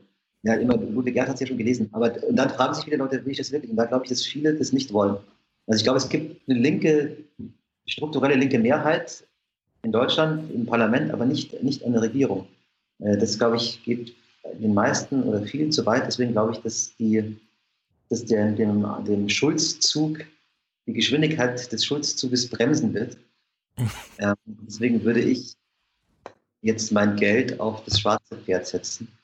Aber, aber wäre das jetzt eine Katastrophe? Ich meine, ich, ich halte, selbst wenn es zu Rot-Rot-Grün käme, es für völlig unrealistisch, dass Wagenknecht im Kabinett landen würde. Aber wär, wäre das wieder der Untergang, wenn, wenn eine Sarah Wagenknecht Finanzministerin werden würde? Nein, überhaupt nicht. Aber ich glaube, dass, dass wir reden jetzt darüber, was, was ist wahrscheinlich. Ich glaube, dass es viele Leute nicht wollen. Also richtige Linke schon, aber, aber würde es. Könnte, könnte die Zeit doch erklären, dass das alles vielleicht gar nicht so schlimm wäre. Ja, aber unsere Macht ist ja auch Guter Themenumschwung, Thilo. Ich will mal über ja. Journalismus reden. Journalismus, gerade Wirtschaftsjournalismus, befasst sich ja mit, und da wird es schon unklar, was ist eigentlich Wirtschaft. Und da du ja Wirtschaftsredakteur bist, habe ich trotzdem mal diese Frage, ja. Wirtschaft, okay, es gibt einen Wirtschaftsminister, es gibt DAX-Konzerne, die haben Chefs, das sind Personen, die sagen irgendwas, da kann man sich dran halten. Aber was mich jetzt als Normalmenschen betrifft, ja, Zustand meiner Schulen, Investitionen, die der Staat machen müsste, aber nicht tut, dann gehe ich irgendwie draußen spazieren, laufe an drei Obstverkäufern türkischer Herkunft vorbei, das sind auch alles kleine Wirtschaftsunternehmen. Kinderarmut, ja, ich höre irgendwie, was, zwei Millionen äh, Kinder leben in Armut und die bräuchten im Grunde nur in Summe 10 Milliarden hm. Euro und dann hätten sie schon doppelt so viel Geld, wie sie jetzt zur Verfügung haben. Ja? Also 10 Milliarden werden gleichzeitig 250 Milliarden vererbt werden, ohne dass man genau weiß, von wem, an wen und wie überhaupt. Ja, niemand schreibt darüber. Warum sind diese unattraktiven Themen, die trotzdem sofort natürlich Wirtschaftsthemen sind, so selten präsent? Vor allem in Zeitungstexten. Aber hast du das Gefühl, dass sie selten präsent sind? Also, dass über Dinge wie Armut oder Ungerechtigkeit wenig berichtet wird? Ich ja. Schon allein ja. nicht nur was äh, sozusagen tagesaktuell und was macht die Politik, zum Beispiel auch Kommunalpolitik, ja, ist auch ein Riesenthema. Wann ist schon mal ein Wirtschaftsredakteur äh, losgefahren und hat Kommunalpolitik begleitet? Ja, also ist ja das gleiche wie im Fernsehen. Wenn Herr Schäuble äh, einen Auftritt macht, ja, ist man dabei und dann sitzt man zu 100 in Baden-Baden im Kurhaus. Aber wenn nur fünf Kilometer weiter, selbst in Baden-Baden, äh, das, die Turnhalle unbenutzbar ist, und zwar nicht wegen Flüchtlingen, sondern weil da einfach nicht investiert wird, nicht mal in Baden-Baden, dann ist das kein Thema, ja.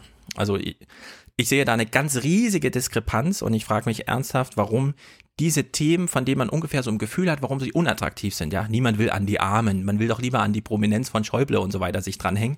Ja, warum findet das so wenig statt, obwohl das ja auch so herausfordernd ist, gerade für Wirtschaftsjournalisten, die ja immer auch so ein, man hat ja immer das Gefühl, die haben so einen Lehrauftrag, ja. Man erklärt immer noch mal das Geldsystem so ein bisschen mit und so weiter. Und das wäre doch bei dem Obsthändler um die Ecke, ja.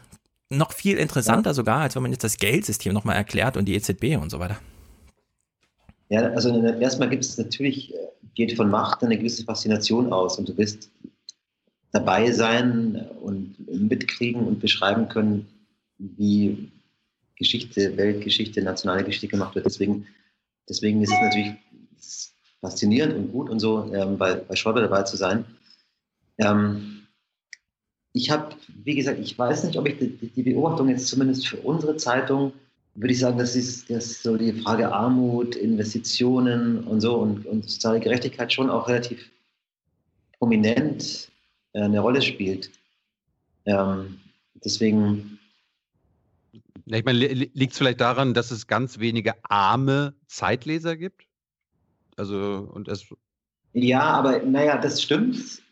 Äh, ja, aber also wir sind natürlich eine Mittelschichtspublikation, aber der, der typische Zeitleser hat ja schon, der ist ja altruistisch veranlagt und der hat, der interessiert sich schon für seine, seine Umgebung, der spendet, ja, und der, der, der, der will auch, der will grün oder, oder rot-grün, rot-rot-grün und, ähm, und vielleicht auch Angela Merkel, aber das ist schon das Rechteste. Ähm, äh, äh, aber der, der interessiert sich schon und der engagiert sich auch. Insofern hat er schon auch ein Interesse an, an, jetzt an darüber, dass Probleme von Armut und sowas beschrieben werden. Ähm, ich glaube, vielleicht das ist der Punkt eher, dass man, dass man Wirtschaft häufig noch, also wenn wir von, von die Wirtschaft reden, ja, dann Standard-Tagesschau-Sprech, die deutsche Wirtschaft will. Und das ist natürlich eine total verengte Sichtweise, das ist die Betriebswirtschaft, weil die Wirtschaft besteht aus den Unternehmen, den Haushalten und dem Staat und nur in dieser Gesamt äh, funktioniert das. Und deswegen kann man auch nicht, also was gut ist für, für die Unternehmen, ist nicht gut für die Wirtschaft.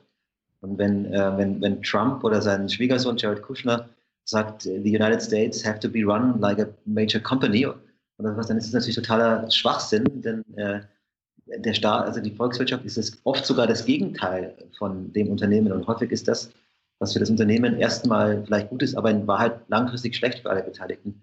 Und das, da glaube ich schon, dass es vielleicht viele Kollegen gibt oder dass man, dass man so eine, so eine, Wirtschaft so eng führt und irgendwie auf Unternehmen ähm, äh, fokussiert und dann, dann damit auch letztlich das kritische Potenzial, das Volkswirtschaft als Disziplin und das auch, auch Wirtschaftsjournalismus hat, das würde man dann so ein bisschen aufgeben, wenn man, wenn man das nur an, an einer Seite ausrichtet. Äh, kannst du erklären, was der Unterschied ist zwischen äh, America has to be run like a company und Schäubles schwäbische Hausfrau? Beides ähnlicher Kategorien Fehler in der Herangehensweise. Ja. Und zwar seit die, Jahren. Die schwäbische Hausfrau, eben die Haushalte verallgemeinert die Situation des einzelnen Haushalts, was falsch ist. Ähm, also schließt von, der, von, der, von dem Individuum aufs Ganze, was unzulässig ist. Und, ähm, und, der, und der, der, der Satz von Trump macht das im Prinzip auch. Wenn du im Theater sitzt und stehst auf, weil du mehr sehen willst, dann siehst du mehr. Wenn jetzt aber alle anderen auch mit dir aufstehen, du also deine Aktion verallgemeinerst, äh, dann sieht keiner mehr und alle stehen und es ist umbequemer. Hm. Das ist Doch, die, die in der ersten Reihe sehen dann. Kriegswirtschaft und Volkswirtschaft. So, jetzt nochmal zum Journalismus, mit allem zusammengebunden, bis hin zur Frage, was macht eigentlich so ein Wirtschaftsredakteur den ganzen Tag? Ich könnte mir vorstellen, also wenn ich dir die Frage stelle oder allen anderen, äh, Philipp Plickert oder so, ja, wenn man sie, wie man sie alle kennt, ähm, Heike Göbel, wenn man sie fragt, wie ist eigentlich die Staatsquote von Dänemark? Zack, man hätte sofort eine Antwort, ja. Wie ist die Staatsquote von Frankreich? Hast du eben schon beantwortet. Spanien, Portugal, man könnte alles durchgehen. Jeder Wirtschaftsredakteur, der was auf sich hält, wüsste wahrscheinlich von ganz Europa die Zahlen. Jetzt gab es in Amerika eine andere, eine andere interessante Kennziffer, nämlich ein Drittel der Amerikaner, repräsentative Stichprobe, sagt, wenn ich einen Notfall habe und 2000 Dollar bräuchte, wüsste ich nicht, wo ich sie innerhalb von zwei Wochen herbekomme. Ich habe sie nicht. Ich weiß, ich bekomme sie bei der Bank nicht und ich habe auch keine Freunde, bei denen ich sie bekomme. So, das sind ein Drittel. Jetzt fragen wir uns zum einen, naja gut, wer sind denn diese Trump-Wähler? Vielleicht die, also da ist man äh, sehr nah an so einem, an so einem ähm, Volksgefühl, ja, wenn man sich diese Zahl mal verge vergegenwärtigt. Wir wissen jetzt in Deutschland, es gibt ungefähr eine Million Millionäre, zwischen 500 und 1000 Leute erben pro Jahr mehr als 100 Millionen Euro. Aber, und jetzt dieses Thema, was wissen wir eigentlich über Armut? Wie hoch sähe denn diese Zahl für Deutschland aus, wenn man fragte, haben Sie die Möglichkeit, innerhalb von zwei Wochen 2000 Euro aufzutreiben? Wissen wir diese Zahl? Erhebt diese Zahl jemand? Interessiert sich jemand für diese Zahl? Das ist ein klassisches Armutsthema. Ja? Bevor, bevor Marc das beantwortet, das ist doch mal eine Idee für eine YouGov-Umfrage, Stefan. Zum Beispiel. Aber könntest, also kannst du ungefähr so einen Rahmen abschätzen, wie viel Prozent der Deutschen, nehmen wir mal die Wähler, ja, gehen also wenn man jetzt am Wahllokal einfach fragt, ja, man macht so einen Exit-Poll und fragt dann eben auch ab, wenn sie jetzt äh, die Not hätten und sie müssten in zwei Wochen 2000 Euro auftreiben, würden sie das schaffen oder nicht? Wie hoch wäre die Quote von denen, die sagen, ich schaffe das nicht? Hm. Ich würde mal denken, so auch so 20, 30 Prozent wäre meine Wäre das nicht ein Riesenthema? Ich weiß es nicht. Aber ja, gibt's, gibt's, es gibt ja Zahlen, wie viele Haushalte Rücklagen haben. Genau. Das wären wahrscheinlich ja. Haushalte, die dann kein Problem hätten, ja. wenn der Kühlschrank kaputt geht, gleichzeitig mit dem Fernseher. Und dann halt die Haushalte ohne Rücklagen. Ja, aber wenn ja. du jetzt sagst 20 Prozent, ja, ist das nicht eine, also ist das nicht wirklich Katastrophe eigentlich? Naja, also total. Armut ist eine totale Katastrophe und äh, die, Angst, dass du irgendwie deine Waschmaschine kaputt geht oder sonst was und du dann dass dir nicht keine neu kaufen kannst, ist, ähm, ist schreiende, schreiende Ungerechtigkeit. Absolut. Ja, und vor allen Dingen macht die Tür und Tor auf für Populisten, ne, um die Leute abzuholen. Ne? Zum Beispiel. Genau.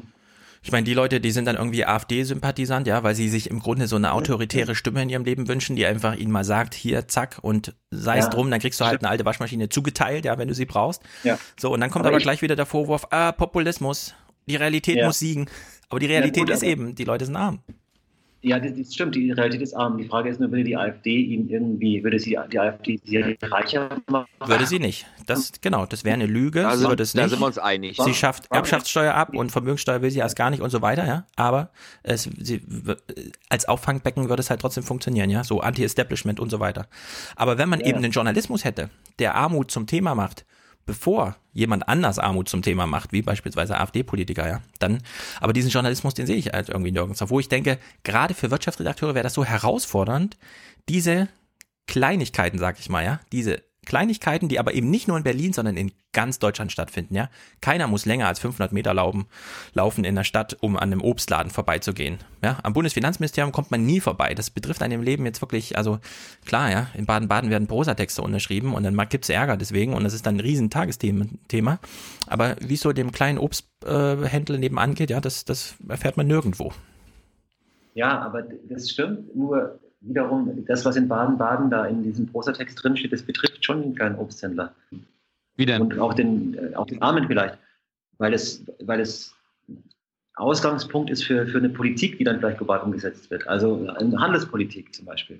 Weiß ich nicht, dann halt, selbst lass, lass die Amerikaner irgendeine große Steuer oder Zoll erheben, lass den Rest der Welt das mitmachen, dann betrifft das den Obsthändler schon, weil dann der Mann, der in der, in der Auto, am Autowerk arbeitet in, Wolfsburg, vielleicht kein Obst mehr einkaufen geht und so. Und äh, Steuern, darüber wird ja auch gesprochen. Also die Frage, wie viel Steuern zahlen Unternehmen, kann, kommt man irgendwie an die Steuergestaltung.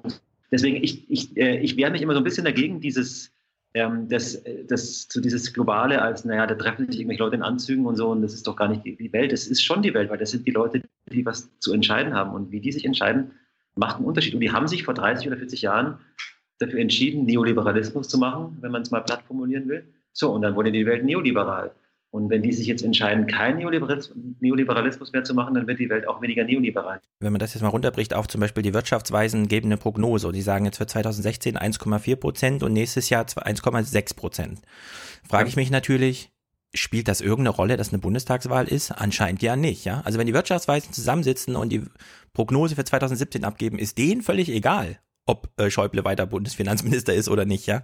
Ja, das, ja auch, das stimmt. So- kurzfristig wirkt sich das ja auch nicht aus und Prognosen. Also die, die, sowas wie Wachstumsprognosen ist das am wenigsten spannendste, finde ich, an, an, der, äh, an Wirtschaft und auch am Wirtschaftsjournalismus und auch das am wenigsten äh, nachhaltige, weil wer weiß schon, was also es wird. Am, am Ende ist es die Wettervorhersage. Entscheidend was die reinschreiben, was sie empfehlen und ob sich die Politik dran, äh, daran hält. Und da muss halt sagen, der Sachverständigenrat hat eben auch sehr klar in seiner Mehrheit eben für eher marktfreundlichere Geschichten. Und das war auch mal anders. Also das, das sind alles, äh, es ist alles Geschichte, ist alles veränderbar und beeinflussbar. Und das, deswegen finde ich es schon lohnenswert, sich darüber wirtschaftsjournalistisch Gedanken zu machen und da dran zu bleiben und darüber zu berichten. Bevor ich meine letzte Frage zum Journalismus bei euch der Zeit stelle, aber eine, eine konkrete Frage, weil, weil das gerade fast Thema war. Bist du denn für eine Millionärsteuer oder eine, für eine Besteuerung, eine höhere Besteuerung von den Reichen in Deutschland? Ja, also ich bin, ich bin für ein, ich glaube, das Problem ist in Deutschland nicht so sehr das, das Einkommen, das ist auch ungerecht, aber besonders ungerecht ist die Vermögensverteilung. Und das finde ich richtig, das, da, das zu machen. Ob man das jetzt über eine Vermögenssteuer, wahrscheinlich würde man es besser über eine Erbschaftssteuer machen, weil einfach kannst du leicht erheben und so und musst nicht dauernd irgendwelche Sachen bewerten. Ähm, das ja wahrscheinlich der einfache Weg, aber da, das halte ich für richtig. Das Problem mit dem Vermögen ist ja auch, das ist ja wie eine, wie soll man sagen, wie so eine Expon- Exponentialfunktion. Ja? Also wenn, wenn du es wenn einmal oder in, in, je länger, je mehr Zeit vergeht ohne einen Krieg oder irgendwas krasses, was alles kaputt macht und entwertet, desto konzentriert sich das. Denn wenn du einmal eine Million hast, dann wird die ja durch Zinsen und andere Effekte immer mehr und mehr und mehr und mehr schneller werden. Und wenn du nicht hast, dann hast du nichts. Also automatisch ähm, wird das Vermögen ungleicher. Und da muss man halt, und der Krieg ist jetzt nicht die ideale Lösung, um für Vermögensgleichheit zu sorgen, sondern dann lieber eine staatliche Maßnahme. Und letztes Thema, wie plant die Zeit, wie plant ihr es zu verhindern, dass ihr nicht äh, die Themen im Wahlkampf behandelt, die die Parteien behandeln wollen, sondern dass man eigene Themen setzt. Das ist uns immer wieder aufgefallen im US-Wahlkampf. Da, da ging es am Ende immer um die Themen, die entweder Trump oder Clinton gebracht haben, aber nicht um die Themen, meiner Meinung nach, die die Leute betreffen oder vielleicht nötig haben. Also wie, wie versucht ihr euch nicht vorm Karren spannen zu lassen? Äh, in denen wir glauben, dass wir, dass wir die Welt äh, beobachten und mitkriegen, was um uns herum passiert und was, äh, was, was die Leute irgendwie umtreibt und dann, äh, und dann und im zweiten Schritt erst schaut, was die Politik macht. Ich meine, man muss natürlich auch irgendwie Politik, äh, um der Politik willen berichten und, und äh, mitkriegen, was, was passiert und was entschieden wird.